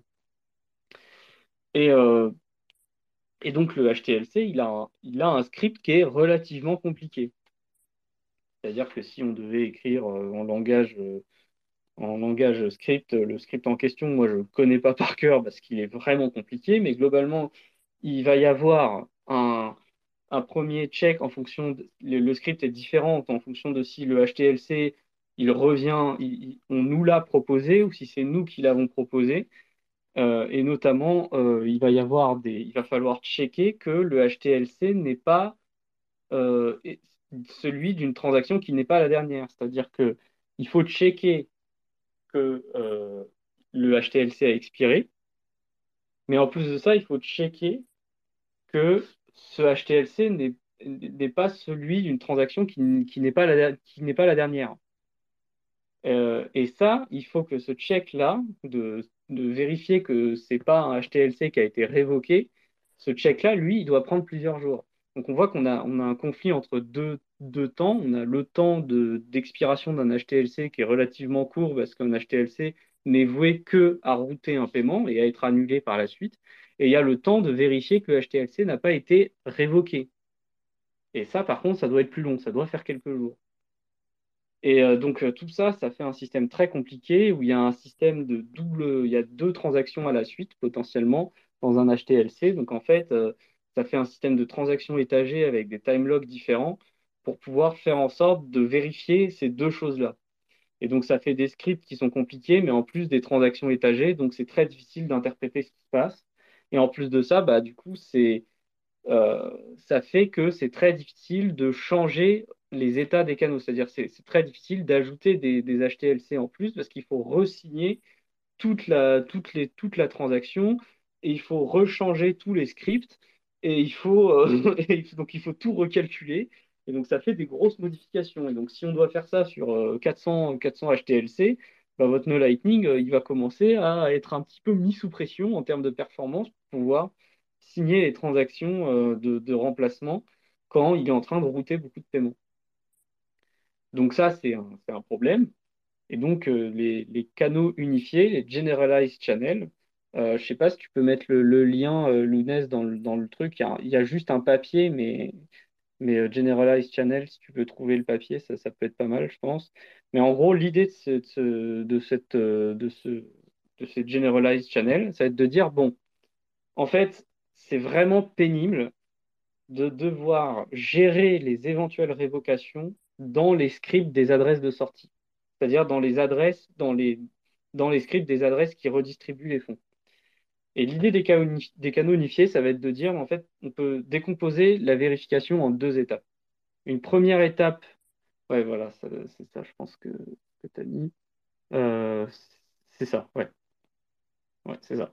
Donc, euh, le, lien qu'a mis Lounès euh, dans, le, dans le space, là, sur les cryptographies archives, c'est le lien vers le papier, vers les, des, canaux généralisés, donc des canaux unifiés. Euh, et donc l'idée, ça va être de faire, euh, de, rajouter une transaction intermédiaire qui va s'appeler, bah, enfin, qui sera la transaction de commitment. Et puis en fait, elle va juste se contenter de redépenser les fonds vers une autre sortie qui, elle, redistribue les fonds correctement.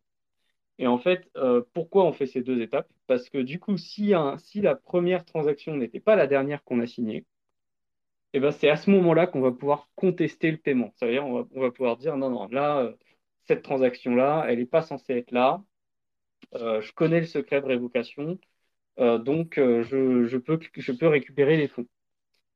Et, et si cette transaction, s'il n'y a personne qui fait de plainte sur le fait que cette transaction n'est pas la dernière, et eh bien là, après, on peut publier la, transaction qui suit et, et répartir les fonds selon bah, que les HTLC ils ont expiré ou pas, que, que les, les, les, que, les, que machin il avait tant dans le canal qui, était, qui était actuellement disponible, tout ça, tout ça.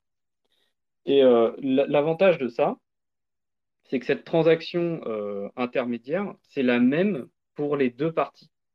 La transaction qui redistribue les fonds n'est pas la même pour les deux parties, mais la transaction qui, euh, qui permet de qui publie en fait les qui dit bah voilà là le canal on le ferme c'est terminé et donc maintenant tu peux checker que c'est effectivement bien la, dernière état que j'ai que j'ai publié euh, c'est la même pour les deux parties et ça c'est assez euh, c'est assez nouveau parce que enfin, c'est assez intéressant parce que en fait j'avais toujours dit enfin j'ai souvent dit que le système de punition du réseau Lightning actuellement, il y a une sorte d'asymétrie. C'est-à-dire que euh, Alice et Bob qui ont un canal, ben, Alice n'a pas à conserver exactement les mêmes transactions que Bob.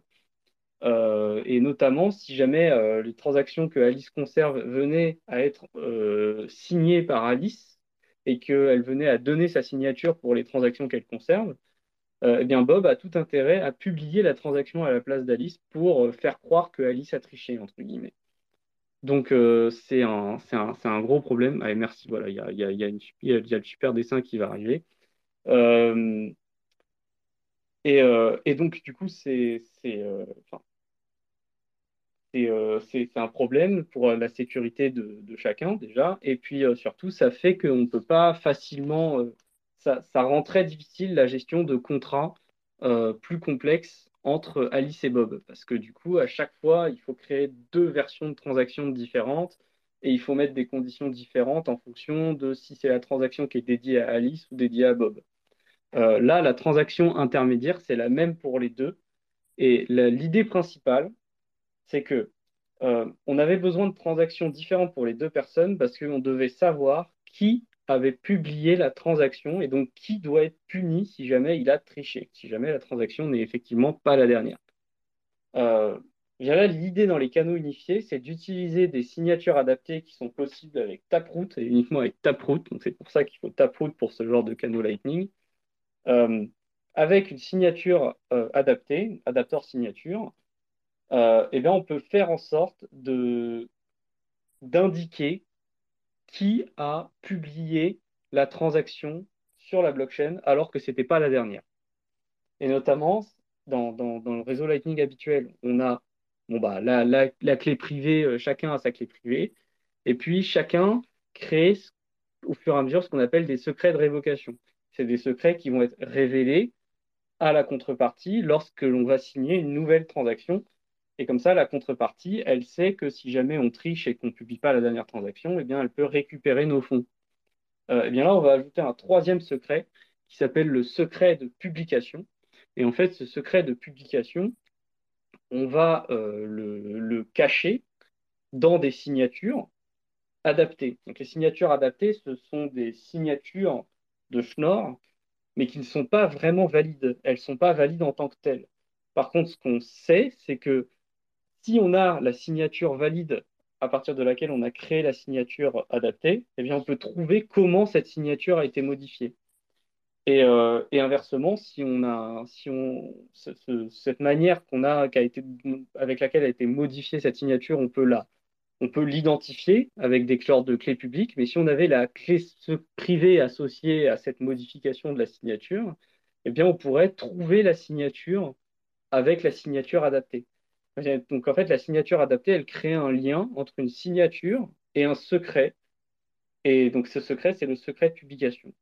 Donc en fait, ce qui va se passer, c'est que les parties du, différentes parties du canal, euh, du, canal vont s'échanger des signatures adaptées qui ne permettent pas la dépense, mais que si la personne publie la transaction de fermeture, alors que ce n'est pas la dernière, enfin peu importe en fait que ce soit la dernière ou pas, quand, une des deux parties va publier la transaction de fermeture de manière unilatérale, elle va devoir la publier avec la bonne signature, avec sa bonne signature. Et donc, comme elle le fait avec sa bonne signature, elle va, comme l'autre contrepartie connaît comment cette signature, euh, connaît une, version modifiée de cette signature, eh bien, elle va pouvoir combiner la version modifiée de la signature et la signature qui est publiée sur la blockchain pour trouver comment la signature qu'il avait reçue par le passé a été modifiée. Et cette modification, ça va être le secret de publication. Et là, ce qu'on va faire après, c'est qu'on va dire, OK, en fait, quand euh, on est dans cette transaction intermédiaire, qu'on veut vérifier que cette transaction, c'est bien la dernière qui a été signée par la partie qui l'a publiée, mais en fait, il y a une clause qui permet de dépenser l'argent de, de cette transaction intermédiaire si on connaît la clé publique de la contrepartie, enfin, si on, avec sa clé publique, le secret de publication de la, contrepartie et le secret de révocation. Avec ces trois informations-là, on va pouvoir prendre les fonds et les garder pour nous avant l'expiration du time lock. Donc, en fait, c'est un, un système où euh, la partie qui publie la transaction sur la blockchain va révéler quelque chose à l'autre partie. Et grâce à cette information, si en plus de ça, elle connaît, le secret de révocation parce que en fait, on a publié un état qui n'était pas le dernier, on a triché, eh bien, elle va pouvoir nous punir quand même, elle va pouvoir récupérer les fonds. Et, euh, donc là, il n'y a pas de, enfin, tout ça, c'est un script qui est très compliqué, mais une fois que euh, on suppose que les personnes voilà, ont été bien punies si elles devaient être punies et que le time lock est passé, eh bien après, c'est une transaction, tout ce qu'il y a de plus normal les scripts qu'on va utiliser pour la transaction, pour répartir les fonds qu'on appelle la split transaction, la transaction de, séparation des fonds, eh bien là, on peut utiliser des scripts Bitcoin tout à fait classiques. On n'a pas besoin de faire des versions très complexes adaptées à Lightning. Et donc ça, c'est extrêmement intéressant. Parce que déjà, ça permet d'augmenter le nombre de HTLC sur un canal Lightning, puisque bah, maintenant les HTLC sont beaucoup plus courts, beaucoup moins coûteux à créer, et puis surtout, un HTLC qui n'a pas encore expiré et qu'on veut conserver alors qu'on veut en ajouter un, eh bien, on peut le garder tel quel et puis on va ajouter simplement des sorties sans avoir à tout recalculer en permanence. Et puis surtout, c'est très utile pour les discrete log contracts sur, Lightning parce que les discrete log contracts, eh il faut pouvoir maintenir le script du, du discrete log contract. Sinon, à chaque fois, il faudrait changer euh, le script en fonction du, des clés de révocation, des choses comme ça. Et donc, si on veut faire des discrete log contracts sur Lightning, des, genres de paiements, euh, des paiements basés sur des oracles, euh, donc en fonction du prix du Bitcoin ou je sais pas quoi, du, temps qu'il va faire demain, ou en fonction de ce, ce à quoi vous voulez euh, conditionner le paiement avec un oracle, ben, vous pouvez faire en sorte de conserver le même script. Et donc, c'est beaucoup plus facile d'ajouter, de router des paiements alors qu'on a actuellement des DLC en cours avec d'autres personnes. Donc, bref, en fait, ce, concept de canal de paiement permet de faire beaucoup plus de choses d'un niveau euh, programmatique parce que il y a une séparation entre la vérification de la révocation d'un état du canal et bah, la répartition des fonds une fois que le canal est fermé. Donc, ça, a quelque chose d'un peu élégant. Et ça, c'est permis grâce à Taproot. Donc, ça, ça si aujourd'hui on devait faire des, des, des canaux euh, euh, à la Taproot, on, peut-être qu'on proposerait ce genre de choses. Sachant que euh, les implémentations de, de DLC aujourd'hui proposent d'utiliser ce type de canaux parce que justement, ils sont beaucoup plus pratiques. Et donc, aujourd'hui, quand on veut faire des DLC sans avoir à faire à chaque fois une transaction on-chain pour le DLC, on peut utiliser ce type de canaux, mais uniquement entre euh, deux personnes, pas pour ensuite faire du routage de paiement. Mais, euh, mais voilà, ça, montre que ce genre de canaux a quelque chose de, très intéressant et euh, qui sera, ça, ça, peut être un très bon candidat pour bah, une, amélioration du réseau Lightning si on devait refaire les, les, canaux qu'on utilise aujourd'hui. il y a peut-être une petite, des petites questions à ce niveau-là, parce que c'est quand même assez compliqué ce que j'ai expliqué là, donc je ne sais pas si, si les gens ont pu suivre. Est-ce que, est-ce que Lounès, est-ce que Lounès a réussi à suivre? Ouais, ouais, vite fait. Ouais, c'est Je pas regardais facile, le, ça. je- je regardais le papier en même temps. Ouais, c'est. Voilà, mais c'est- enfin bon, c'est un... c'est c'est très élégant comme solution et euh, du coup, en général, quand c'est assez élégant, souvent euh, prat- au niveau pratique, ça permet de faire des trucs de manière beaucoup plus simple. Euh, et donc là, c'est ce qui se passe, quoi. C'est, c'est... Vous imaginez, les, les HTLC, c'est pas des... Donc les H-Time Lock Contract, euh, c'est pas quelque chose de spécifique à Lightning, en fait. Dès que vous faites un atomic swap, vous faites un HTLC, en fait. Et euh, le problème est que sur Lightning, les HTLC, c'est très compliqué, justement parce qu'il faut euh, d'une part vérifier que le HTLC euh, distribue bien l'argent comme il est censé le distribuer, ça c'est une chose, c'est même la partie la plus facile, mais il faut aussi vérifier que le HTLC il a été révoqué ou non. Et le problème, c'est qu'aujourd'hui, quand on veut faire cette vérification, il faut le faire dans le même script que le script qu'on utilise pour le HTLC. Ce qui fait que c'est extrêmement galère en fait. Ça, ça fait plein de versions de, de scripts de HTLC différentes à chaque fois qu'on veut faire une nouvelle transaction Lightning sur notre canal. Euh, donc c'est quand même un petit peu pénible. Alors que bah, là, avec ce, ce, cette idée-là, euh, le fait de faire la vérification qu'on est en train de regarder le dernier état du canal avant de commencer à savoir comment on redistribue les fonds, voilà, par contre, ça, aide beaucoup à, séparer les logiques et à faire en sorte que les, scripts ne deviennent pas trop compliqués à gérer. Et donc, ça peut être très utile pour euh, des, choses un peu plus complexes avec des, smart contracts, des, états qui changent un peu, peu en permanence. Voilà. Euh, bon, après, une autre évolution potentielle du réseau, c'est évidemment toutes celles qui vont être basées sur euh, L2. Donc L2, on en a déjà parlé, on a fait un space cake dessus, donc je ne vais, pas, revenir en détail dessus. Euh, mais L2, bon, pourquoi j'ai parlé de, ce truc de Unified Channel avant, avant L2 Parce que bah, tout simplement, dans Unified Channel, il n'y a pas besoin de soft fork. Alors que L2, bah, il y a besoin d'une soft fork. Donc euh, L2, s'il si, devait arriver, arriverait peut-être après ça. Alors que les Unified Channel, on commence à avoir des, des gens qui, des wallets qui vont les utiliser pour leur cas d'usage spécifique, pas pour faire du paiement Lightning. Euh, le cas des, de L2, bon, bah là, on n'a rien du tout. Hein. On a globalement. Un exemple euh, d'applications qui vont utiliser les... ces channels? Les, Lesquels? Les Unified Channels, les Generalized Channels Ouais. bah, C'est les DLC. Ok. Les DLC sur Lightning. Euh, euh, parce que euh, en gros les, DLC euh, donc les, DLC discrete log contract c'est c'est une manière de faire en sorte qu'un paiement soit conditionné à la signature à une attestation par ce qu'on appelle un oracle qui va dire tel événement s'est produit et je le signe. Et avec la signature de ça on va pouvoir créer un paiement. En fait on va chiffrer des signatures avec la signature de l'oracle entre guillemets et c'est avec la signature de l'oracle qu'on va pouvoir déchiffrer les les choses et donc euh, avoir des signatures pour faire des paiements. Euh, on fera sûrement tout un sujet là-dessus. Hein, donc euh, là, je décris ça très rapidement. C'est pas grave si vous comprenez pas, mais comprenez globalement l'idée que c'est un paiement, mais on ajoute comme condition au paiement que quelqu'un atteste d'un événement. C'est une manière de le faire. Et, et le problème, c'est qu'il faut qu'on se donne une date où la personne atteste de la chose en question. Et donc, quand, on veut utiliser des, des discrete log contracts pour, euh, pour pouvoir faire du trading, mais en mode fully non custodial, quoi, même lorsque vous avez fait votre prise de position. Donc, euh, l'idéal, c'est euh, vous avez. Euh, l'idéal, ce serait vous prenez une position sur, sur LN Market, et puis bah, même pendant que vous prenez votre position, bah, LN Market n'a toujours pas l'argent, alors que pourtant, il est capable, on est capable de de faire en sorte que vous recevez votre, vos gains ou vos pertes si, vous en faites. Euh, les... Donc, il y, a, y, a, des entreprises qui travaillent là-dessus. Et le problème, c'est que euh, bah, pour l'instant, nous, on ne peut pas faire ça parce que euh, dans... on n'a pas de date d'expiration.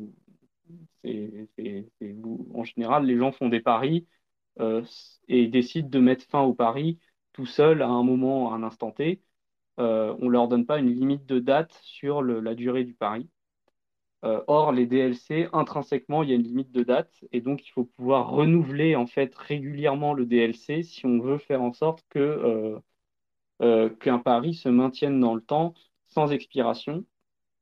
Euh, et donc bah, là, c'est pour ça qu'il faut des, canaux entre guillemets qui permettent de renouveler facilement les DLC et pas refaire une transaction on-chain à chaque fois parce que sinon bah, on n'a pas fini de payer les frais quoi. Euh, donc euh, ça, c'est ce, certainement ce qui va être utilisé par One à un moment ou un autre. Euh, ils ont, une partie où ils utilisent des DLC avec des canaux comme ça parce que sinon, bah, ils les, peuvent pas renouveler les DLC régulièrement. Donc voilà, ce type de canaux là, c'est pas que des canaux Lightning, c'est aussi des canaux de, ce qu'on appelle des state channels. c'est-à-dire des canaux d'État. Et ça peut être utilisé pour conserver, pour, pour s'engager sur des États qui n'ont rien à voir avec des paiements du réseau Lightning. Ça peut être juste, on a un contrat ensemble et on maintient l'état du contrat ensemble dans une, dans un canal donc, ce qui est effectivement un canal, c'est-à-dire une UTXO qui est un multisig de nos deux clés publiques. Euh, mais euh, c'est dans le but de pouvoir facilement gérer notre contrat. Et ça fait un canal qui pourrait potentiellement être utilisé pour router des paiements, mais euh, qui ne l'est pas, hein, mais qui pourrait. Il n'y a, aucune limitation à ça. et globalement, pour l'instant, c'est pas trop possible. Tant qu'on n'a pas de, de, faire ça avec des canaux qui font des DLC, on ne peut pas router des paiements avec des canaux spéciaux pour les DLC tant qu'on n'a pas les point time log contract. On ne peut pas router les DLC tant qu'on n'a pas les point time log contract. Donc ça, c'est la deuxième, euh, la deuxième, euh, le deuxième gros futur pour Lightning, c'est d'avoir des point time log contract, c'est-à-dire qu'à la place d'avoir des, des, paiements euh, qui sont conditionnés à la révélation d'une préimage, euh, de préimage qui dont, on a le hash dans le invoice et on cherche la, préimage et, et on va pouvoir euh, recevoir le paiement que si on, dévoile la préimage. Euh, bien dans le cas des point time lock contracts, à la place d'un système de hash, c'est un système de clé privée, clé publique. C'est-à-dire, euh, on va conditionner le paiement à la révélation de la clé privée associée à une clé publique. En gros, je dis, ça de façon imagée parce que c'est pas, c'est pas que c'est pas exactement ça, mais c'est que c'est pas vraiment une histoire de clé privée, clé publique. C'est une histoire de points sur la courbe elliptique et, de, d'itération sur le générateur, ce qui correspond effectivement mathématiquement aux clés privées et clés publiques, mais c'est pas utilisé comme tel. Et euh, je le voir comme un genre de hash avec des propriétés supplémentaires. Et donc ça, ça permet notamment de rendre le, le paiement plus privé parce qu'on peut utiliser des préimages, entre guillemets, différentes à chaque étape du paiement. Donc ça permet de faire en sorte qu'on ne peut pas lier un paiement en utilisant les préimages. Parce que bah, les préimages, elles sont différentes à chaque saut, à chaque, euh, à chaque nœud qui, qui, intervient dans le paiement, la préimage, elle change. Euh, donc ça, c'est permis grâce à, grâce à Taproot aussi. Et donc on aura ça certainement aussi sur le réseau Lightning dès lors qu'on aura des, des, spécifications qui vont être proposées pour faire des canaux avec du, du MUSIC 2. Donc voilà, donc ça aussi, c'est c'est un truc qui pourra arriver dans le futur, mais là, encore, c'est encore plus long terme que, les Unified Channels que, dont j'ai parlé avant, parce que bah, pour l'instant, les spécifications des PTLC, on n'a pas grand-chose. Euh, donc, euh, donc voilà, ça c'est aussi une autre évolution. Et puis bon, bah, après, il y a L2, où là, il faut carrément une soft fork, donc là, euh, L2, c'est encore après. Euh, et L2, j'en ai déjà parlé. Et L2, l'avantage, c'est que ça permet de généraliser à plus de, que de deux personnes par canot. Euh, mais par contre, le système de punition est très différent. Euh, mais c'est, entre guillemets, le, revers de la médaille du fait de pouvoir passer à plus que deux personnes par canot Lightning.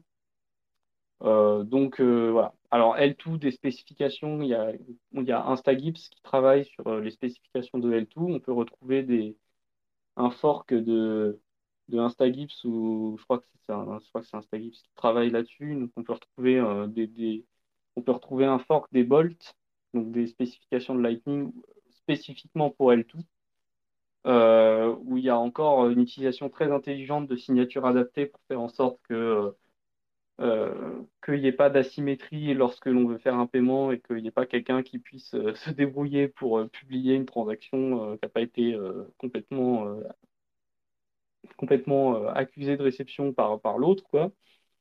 mais, mais voilà, ça, ça c'est aussi une, une, perspective future. Puis il y a un dernier truc que j'avais vu passer, mais que je pense qu'il ne sera pas adopté euh, mais que, que j'ai vu passer dans, dans, la, dans, des recherches sur, sur Lightning, c'est euh, un truc qui s'appelle DARIC, je crois, hein, qui est en gros un système de canaux de paiement qui utilise L2, qui utilise euh, donc AnyPrevout, la soft fork, pour faire des, des canaux de paiement qui sont très très faciles à sauvegarder pour des watchtowers, mais qui utilisent le même système de punition asymétrique que euh, les canaux d'aujourd'hui. Mais du coup, bon, bah, comme, comme ils utilisent ce système de punition, on on peut pas les utiliser pour faire de, pour étendre les canaux à plus de personnes que deux. Euh, mais voilà, j'ai vu j'avais vu un papier euh, passer là-dessus, qui, s'appelle Daric ou un truc comme ça, de, de, recherche où ils utilisent les, ce qu'on appelle les transactions flottantes de L2. Hein, donc ça, faut reprendre le spacecake que j'ai fait dessus pour, pour avoir des détails. Mais où, euh, à la place de, de faire des, des canaux euh, symétriques sur la punition, euh, ils font des canaux asymétriques comme on a aujourd'hui. Voilà. Je pense euh, Et j'en profite pour dire que l'épisode sur L2, c'est le Space Cake 8 qu'on a fait en novembre, si vous voulez l'écouter, euh, si vous n'avez pas encore eu l'occasion. Yes, et merci Panta. Il a parlé également de Music 2 euh, et il avait fait un Space Cake aussi, euh, c'était le le 3. 3. Ouais, c'est ça. Et Ouais, euh, dernière chose, les... j'avais noté les PTLC. Euh, vous en aviez parlé dans le 18.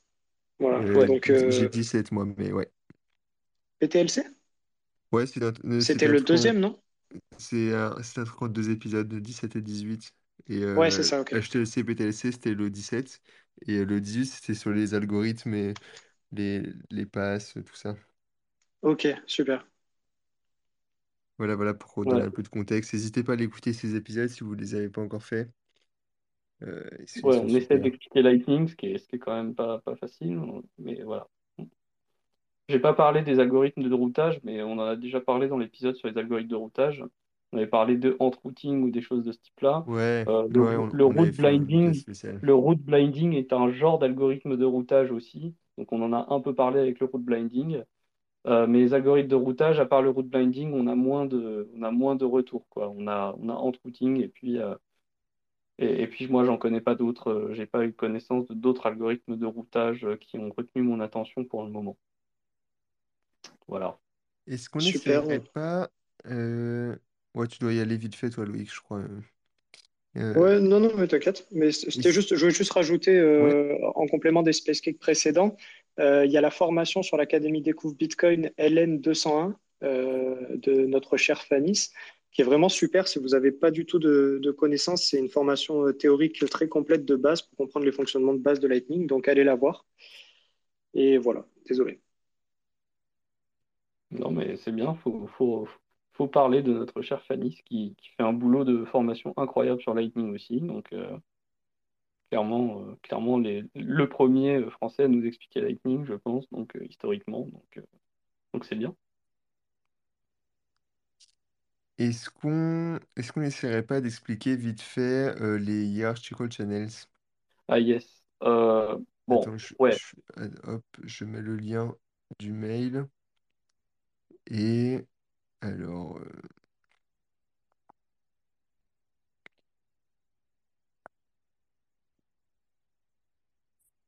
ok. Ouais, de- si, si tu veux, je peux essayer de le Ouais, si tu veux présenter essayer vite de, fait de euh, et après t'expliquer. tu et puis, pour la bon, après, suite. si j'ai autre chose à dire, je te je te dirai. Du coup, euh, il y a eu un mail récemment, la mi-mars, sur la, sur la mailing list Lightning Dev pour présenter les hierarchical channels qui peuvent être utilisés pour euh, redimensionner les canaux Lightning, mais sans faire de transaction on-chain, directement off-chain. Et pour résumer un petit peu cette proposition, un hierarchical channels, en fait, c'est un channel avec, enfin, dans les outputs, on va, dire un channel avec plus de, plus de deux personnes. Donc, par exemple, par exemple, entre A et B et C et D. Et en fait, ça permet de faire des channels dans les channels. C'est pour ça que ça s'appelle des hierarchical channels. Donc, par exemple, on, peut avoir un channel entre quatre parties, mais euh, ces quatre parties sont organisées en deux sous-parties. Donc, en fait, il y a un premier channel entre, AB et CD, et après, il y a deux autres channels entre A et B et C et D. Et donc, comment ça se ma- matérialise, euh, comment ça se matérialise? En fait, c'est juste que le premier channel, c'est un multisig, c'est un multisig entre AB et CD, comme je viens de dire, qui, et AB, un multisig entre A et B. Il, faut voir ça un peu comme un arbre dans votre tête. Euh, il faut voir ça un peu comme un arbre. Et du coup, du coup, du coup, euh, ça veut dire que c'est un, un peu des, On peut avoir un peu des sous-channels Lightning. Donc en fait, à l'intérieur d'un output d'un d'un channel, eh ben, il y a un autre channel. Euh, voilà. Et Euh, du coup, ça permet de, de jouer sur la capacité de ces ch- sous-channels sans passer on-chain, du coup. exactement. Parce que du coup, ça veut dire que euh, la taille du... On, on va prendre, on va prendre vraiment le cas simple que j'ai que j'ai dit entre AB et CD.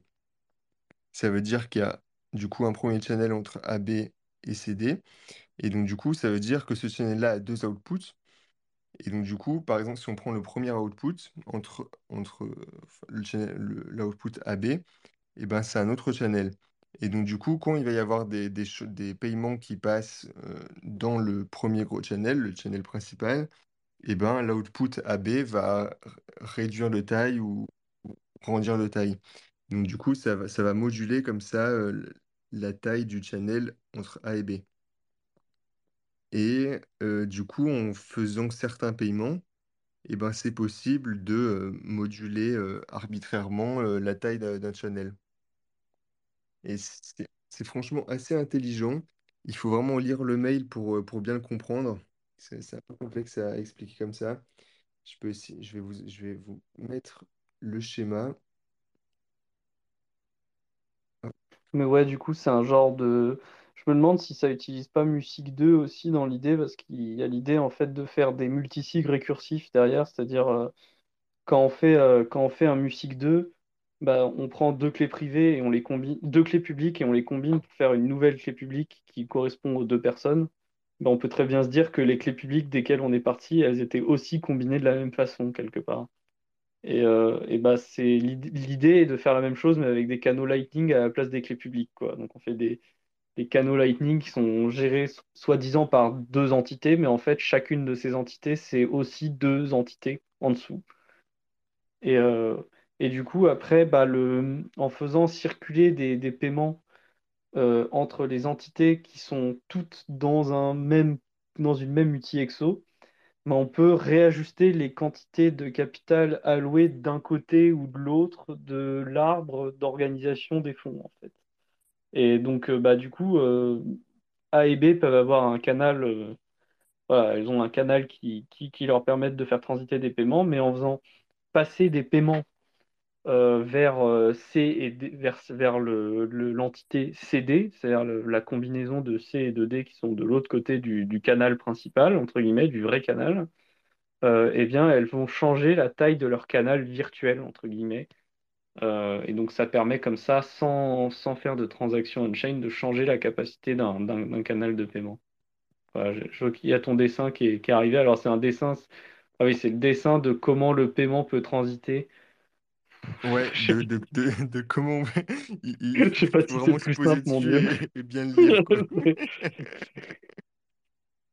Euh, mais du coup, ouais, euh, sur les hierarchical channels, globalement, ce qui fait qu'on n'en a pas aujourd'hui, que c'est pas faisable aujourd'hui, c'est simplement la manière qu'on a d'identifier les canaux qui ne permet pas, en fait, d'utiliser ce genre de choses. Euh, c'est-à-dire qu'en fait, aujourd'hui, un canal Lightning, il est principalement identifié par l'UTXO. Sauf que là, ce qu'on est en train de dire, c'est qu'on a plusieurs canaux, enfin plusieurs canaux dans une seule UTXO. Donc du coup, le système de numérotation qu'on utilise aujourd'hui ne serait pas adapté pour ça.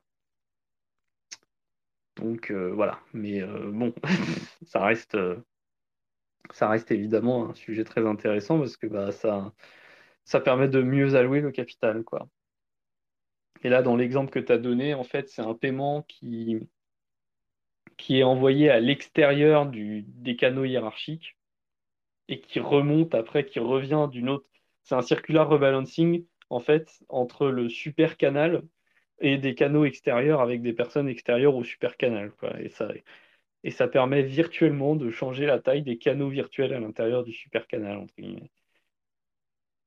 Donc, du coup, on-chain, ça change rien, mais, mais euh, au niveau des, des canaux virtuels, bah, la taille a changé. C'est un peu, c'est un peu ça.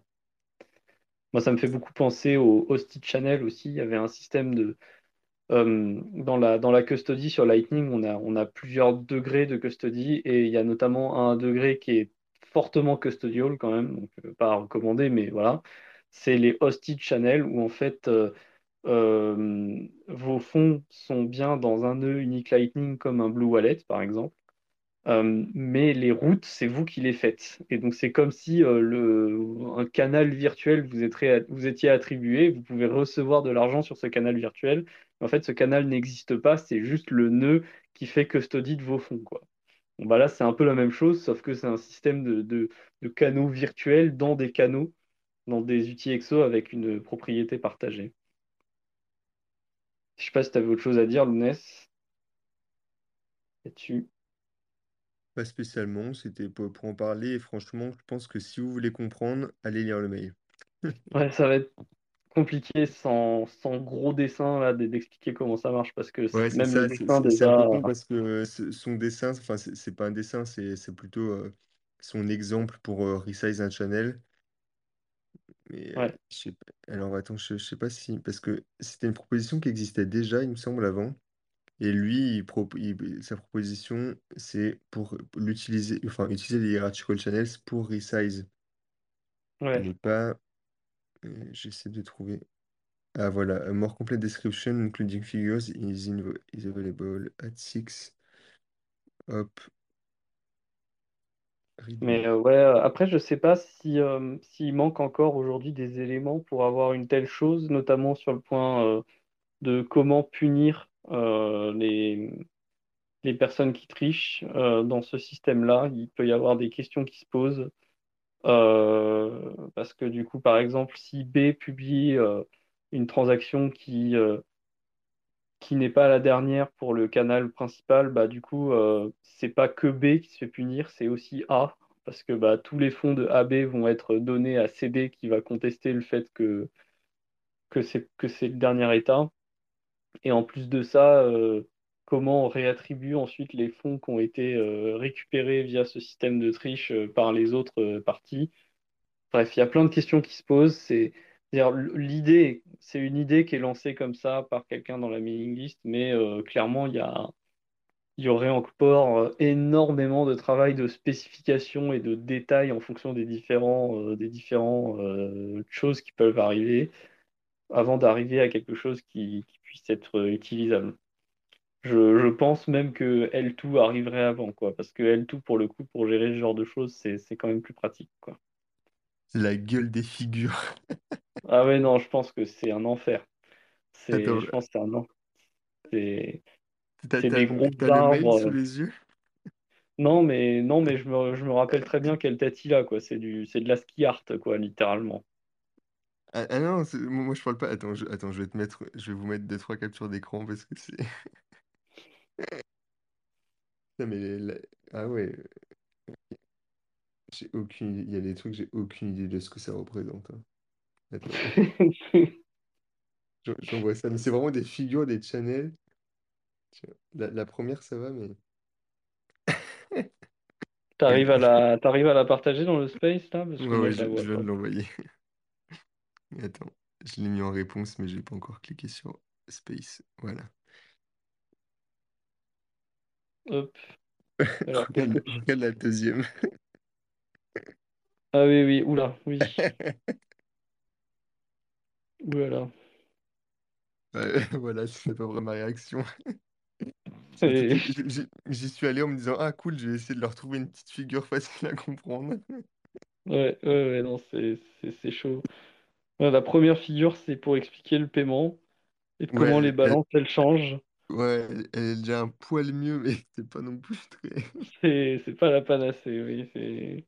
Bon bah désolé, on n'a pas de jolie figure pour vous. Il va falloir se contenter de ça.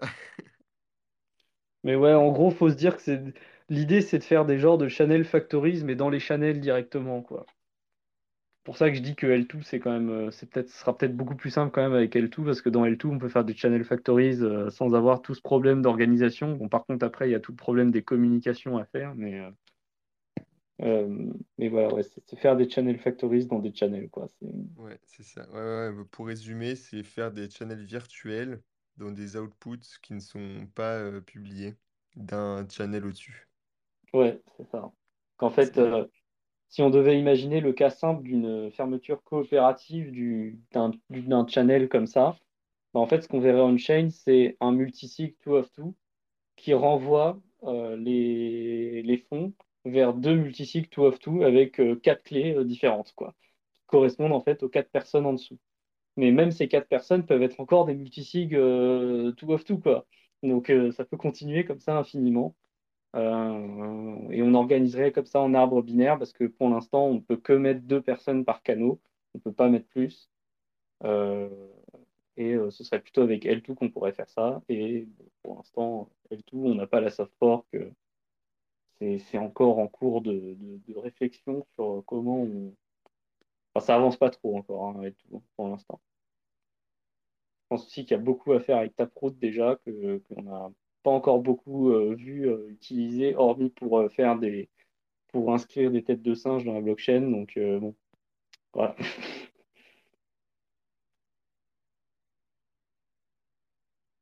Moi, je crois que je crois que c'est à peu près tout. Je...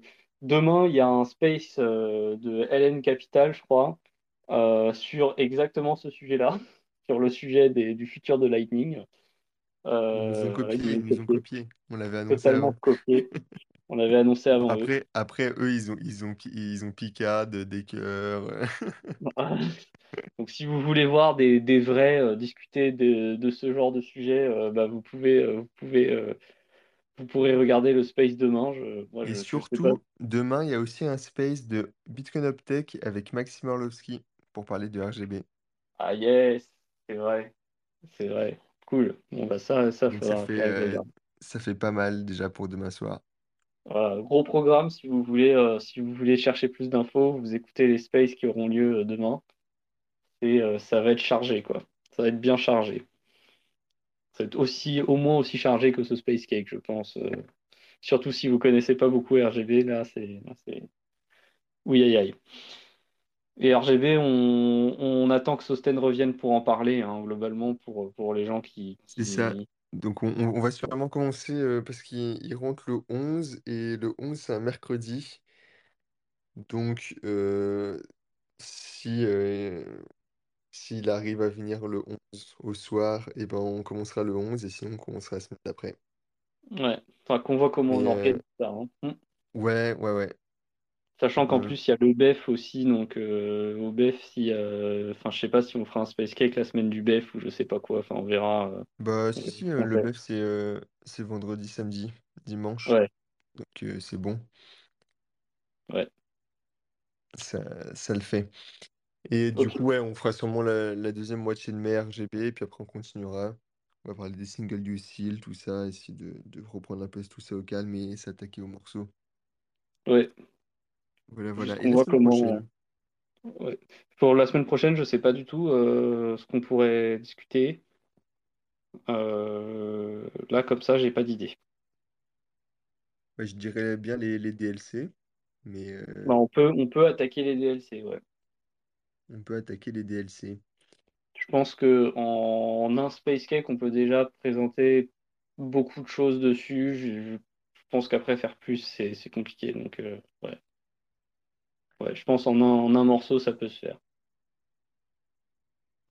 Ok. Ok, bah parfait.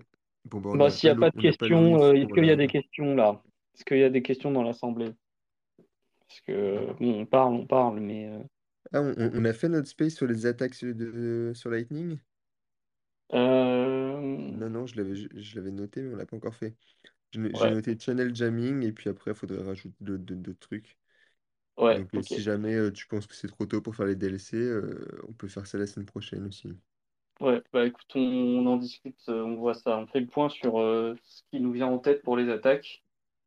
Pour les DLC, il n'y a pas trop besoin, on sait que c'est bon. Et pour, pour Lightning, pour les attaques sur Lightning, on peut se faire un.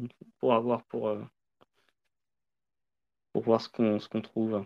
Il y a quelqu'un qui veut monter manifestement. Ouais, je lui ai donné la parole. Salut à Brick. Hello. Salut. Euh, vous m'entendez là? Yes. Ouais. Euh, salut, bah merci pour euh, le travail que vous faites. je voulais savoir, enfin c'est une question à propos de sur le protocole Bitcoin même.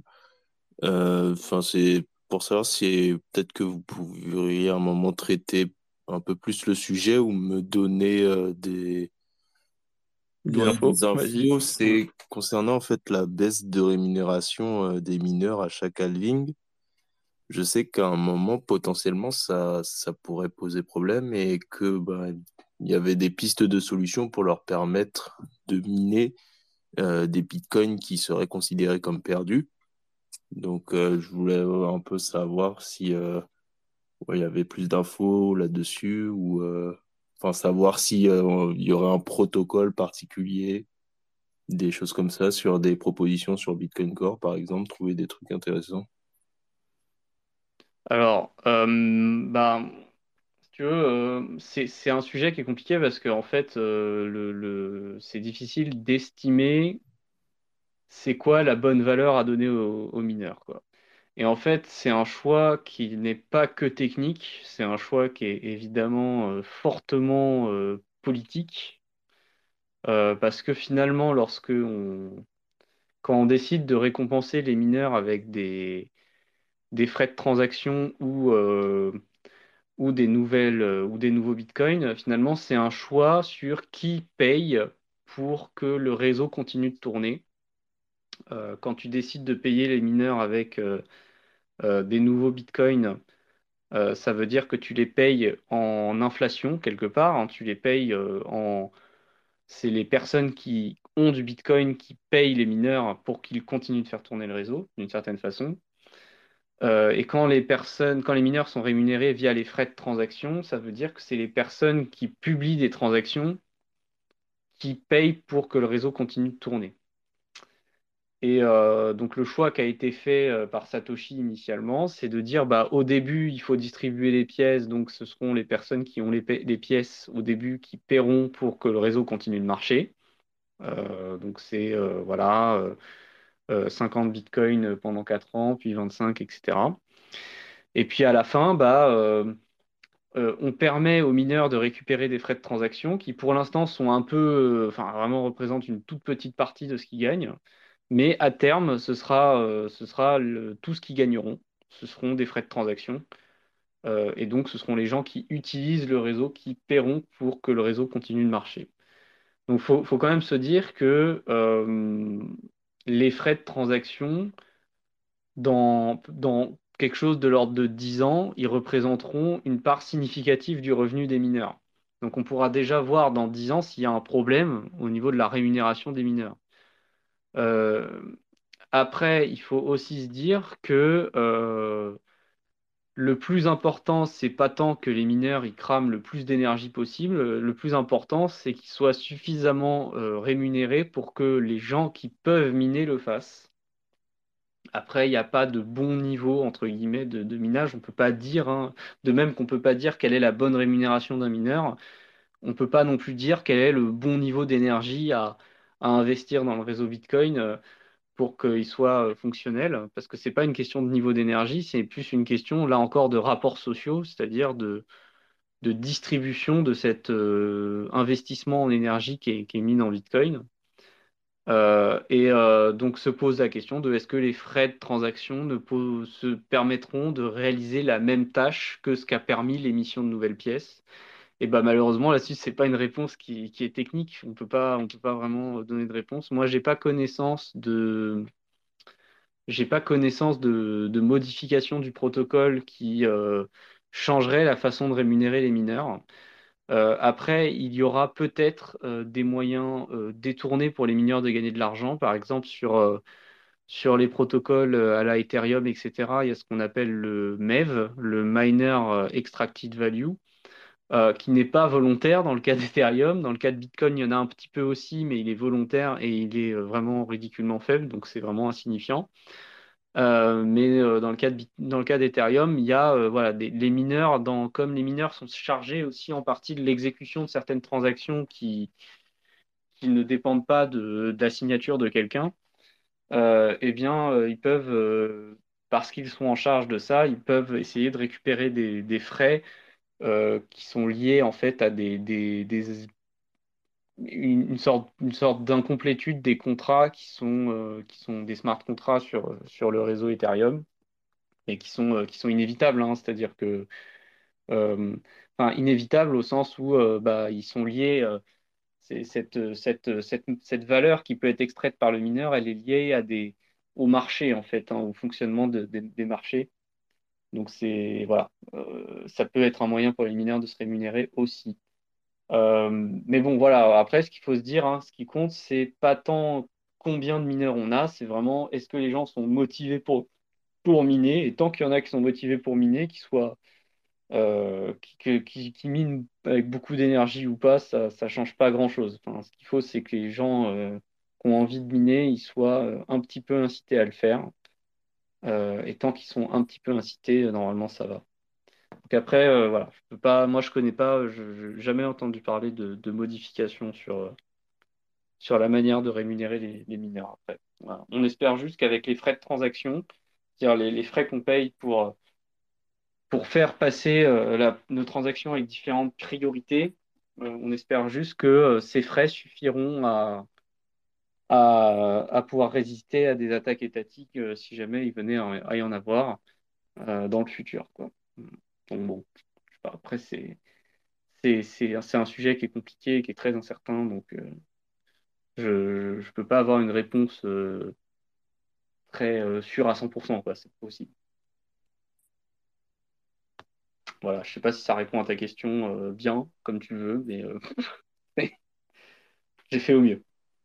Non, bah merci. Hein, je, j'avais conscience que c'était pas une question euh, facile. Enfin, c'était c'était compliqué. voilà, c'est pas technique, quoi. Il n'y a pas une réponse technique. Ouais, bien sûr. Ouais, c'est, c'est quasiment, pas quasiment même philosophique, là. C'est social, ouais. c'est purement social. Ok, merci. Bon. Pas de rien. Bah super. Une autre question pour finir? Oui, Loïc. Ouais, désolé pour l'absence. Pas de souci. On est en train de dire qu'on allait sûrement bientôt finir. Et on se demandait de quoi on, qu'on allait parler la semaine prochaine. On a proposé DLC ou alors les attaques euh, possibles sur Lightning, comme le channel jamming.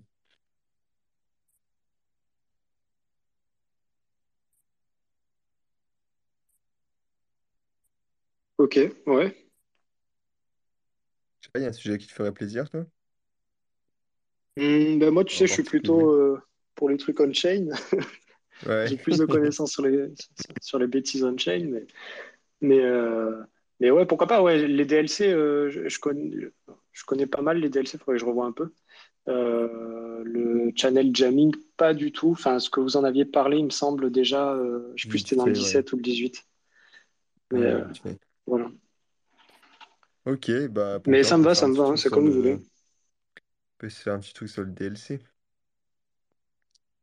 Après, il faudra qu'on se fasse euh, celui sur euh, les ordinateurs quantiques aussi. On pourra parler un petit peu cryptographie, tout ça, ce sera intéressant. Ouais, mais ça monte pas encore assez. On a dit 35K, tu te souviens? Ah, c'est par rapport au prix. On a dit quand on pète 35K, euh, les gens vont commencer à revenir Ah et puis ouais. on fait un gros space ordinateur quantique. Enfin, je on aurait fait un, 35K il y a, il y a quelques mois. on aurait fait un sujet comme ça en 2021, là, euh, au pic. On aurait fait des 1500, 2000 vues, je pense, dans le space. Bah, évidemment. Moi, à la base, mon compte Twitter, il avait explosé avec un thread là-dessus, je me rappelle. J'étais passé genre de 5 abonnés à 400 euh, juste avec un thread comme ça.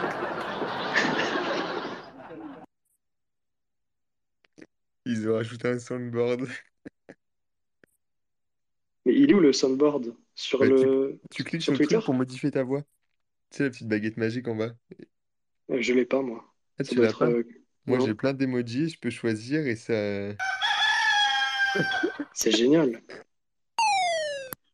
Ça, c'est... Ça, c'est la bougie rouge. Enfin, Moi, j'ai bref. rien non plus, hein, Ah, bah, c'est le truc sur iPhone, désolé. Ouais, rien. bref. Bon, Il n'y a bah, plus de questions? euh, s'il n'y a pas d'autres questions, Exactement. voilà. Bon, et bien, bonne soirée à tous. Merci d'avoir suivi ce 25e épisode du Space Cake. On aura duré deux heures, c'est parfait. Un, un bel épisode. Ce coup-ci, Panta n'a pas été seul- le seul à parler. J'ai essayé de contribuer un peu plus. Et puis, euh, puis voilà, hein. Merci Loïc, euh, merci à Brick pour ta question. Et puis, euh, et puis merci à tous. hein. Bonne soirée. Pensez à aller écouter le Space avec Maxime demain soir. Euh, demain après, je ne sais plus à quelle heure c'est, je crois que c'est vers 4 heures. Ouais. Euh, sur le Twitter de Bitcoin Uptech. Et puis, euh, puis voilà, c'est déjà pas mal. hein. Si vous voulez après Hélène Capital, mais euh, c'est à 19 c'est à Ouais. 20h, je crois. Mais bon, ce sera sûrement un peu récurrent, mais si vous voulez avoir une autre façon d'en parler, euh, mais en anglais par contre, bon bah voilà. Voilà, voilà. Allez, bonne bah, bonne soirée. tout le monde. Merci à tous. Bonne À la semaine soirée. prochaine. À la semaine prochaine.